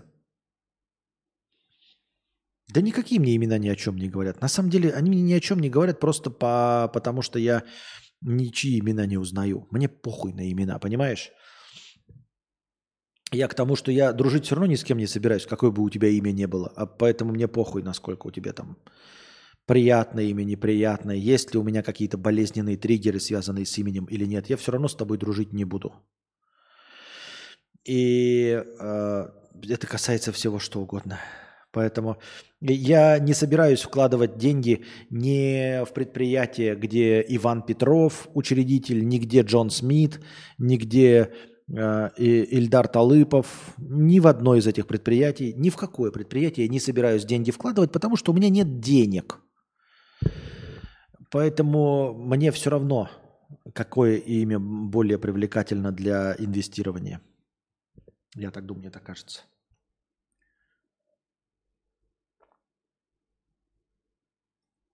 А если прилетит инопланетянин с именем Валдис, а он умный, будешь дружить с ним? Не-а. Зачем? Мне что, друзей не хватает?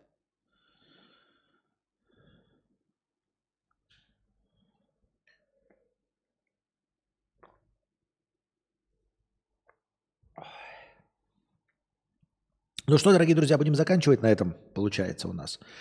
Три часа две минуты, ну, минус э, писинг-паузы, наверное, и минус тишина. Наверное, 2.45 выйдет наш сегодняшний подкаст. Это было хорошо, это было приятно. Молодцы, что пришли, донатили на продолжение банкета. Спасибо вам огромное, дорогие друзья, всем, кто пришел, всем, кто донатил э, с покрытием комиссии или без. Всем-всем-всем большое спасибо. Э, что же я хотел сказать-то? Какая-то у меня была мысль. Да, донатьте в межподкасте, естественно, задавайте свои вопросы. Э, чтобы было что вынести в заголовок и о чем нарисовать превьюшку при помощи Миджорни. Донатьте через Telegram в евро по курсу 1 к 150. Донатьте в USDT 1 к 130. Донатьте через Donation Alerts, через Типи. Становитесь спонсорами на Бусти.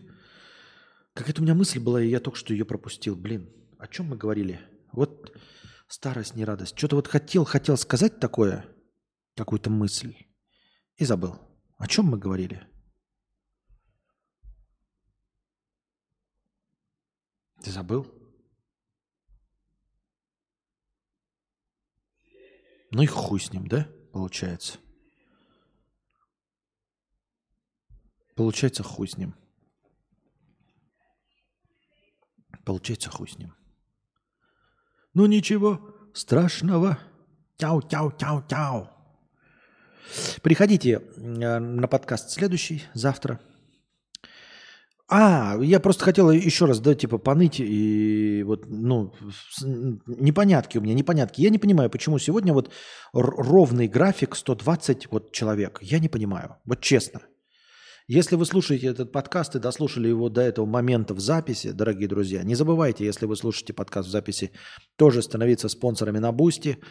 Эм, не забывайте, что у нас есть, я надеюсь, дополнительный контентик в эксклюзивном канале в Телеграме, платном. Он называется эксклюзивный просто потому, что платный, не потому, что там как э, эксклюзивный, типа голые писки. Голые писки я вам там не покажу. Голые писки на другом канале. А, в Бусти то же самое дублируется, так что можете становиться спонсорами на Бусти. Там бытовушечку я теперь стараюсь закидывать. А, я к тому, что я не понимаю, почему вот сегодня от 120 до 140 прыгало зрителей и дальше не росло. Почему? Неужели, напишите в комментах, что сегодняшний стрим вот ровно вот по этим трем причинам он дотягивал до 120 зрителей, но не до 230. Или все-таки это какой-то алгоритм неуловимый есть. Но почему? Я говорю, мне казалось, что я ухватил эту удачу за хвост. Мне казалось, что самое главное это сделать превью. Для того, чтобы алгоритм, как я себе придумал, не определил э, эту превьюшку как сделанную э, при помощи нейросети, на ней обязательно должно быть еще что-то нарисованное от руки. И я от руки все время писал название. Прям вот стилусом хуяк брал и писал. Как и здесь сейчас написал. И для того, чтобы алгоритмы определяли, что я добрый, позитивный, э, хорошо настроенный на эфир человек, я должен писать какие-то позитивные слова в названии. То есть, э, или задавать вопрос в вопросительной форме, чтобы алгоритмы поняли, что я пытаюсь привлечь зрителей. И я назвал праздничный выходной эфир. Why нет? Не понимаю. Но надеюсь, вам понравилось, дорогие друзья. Приходите завтра, приносите ваши добровольные пожертвования. А пока-пока.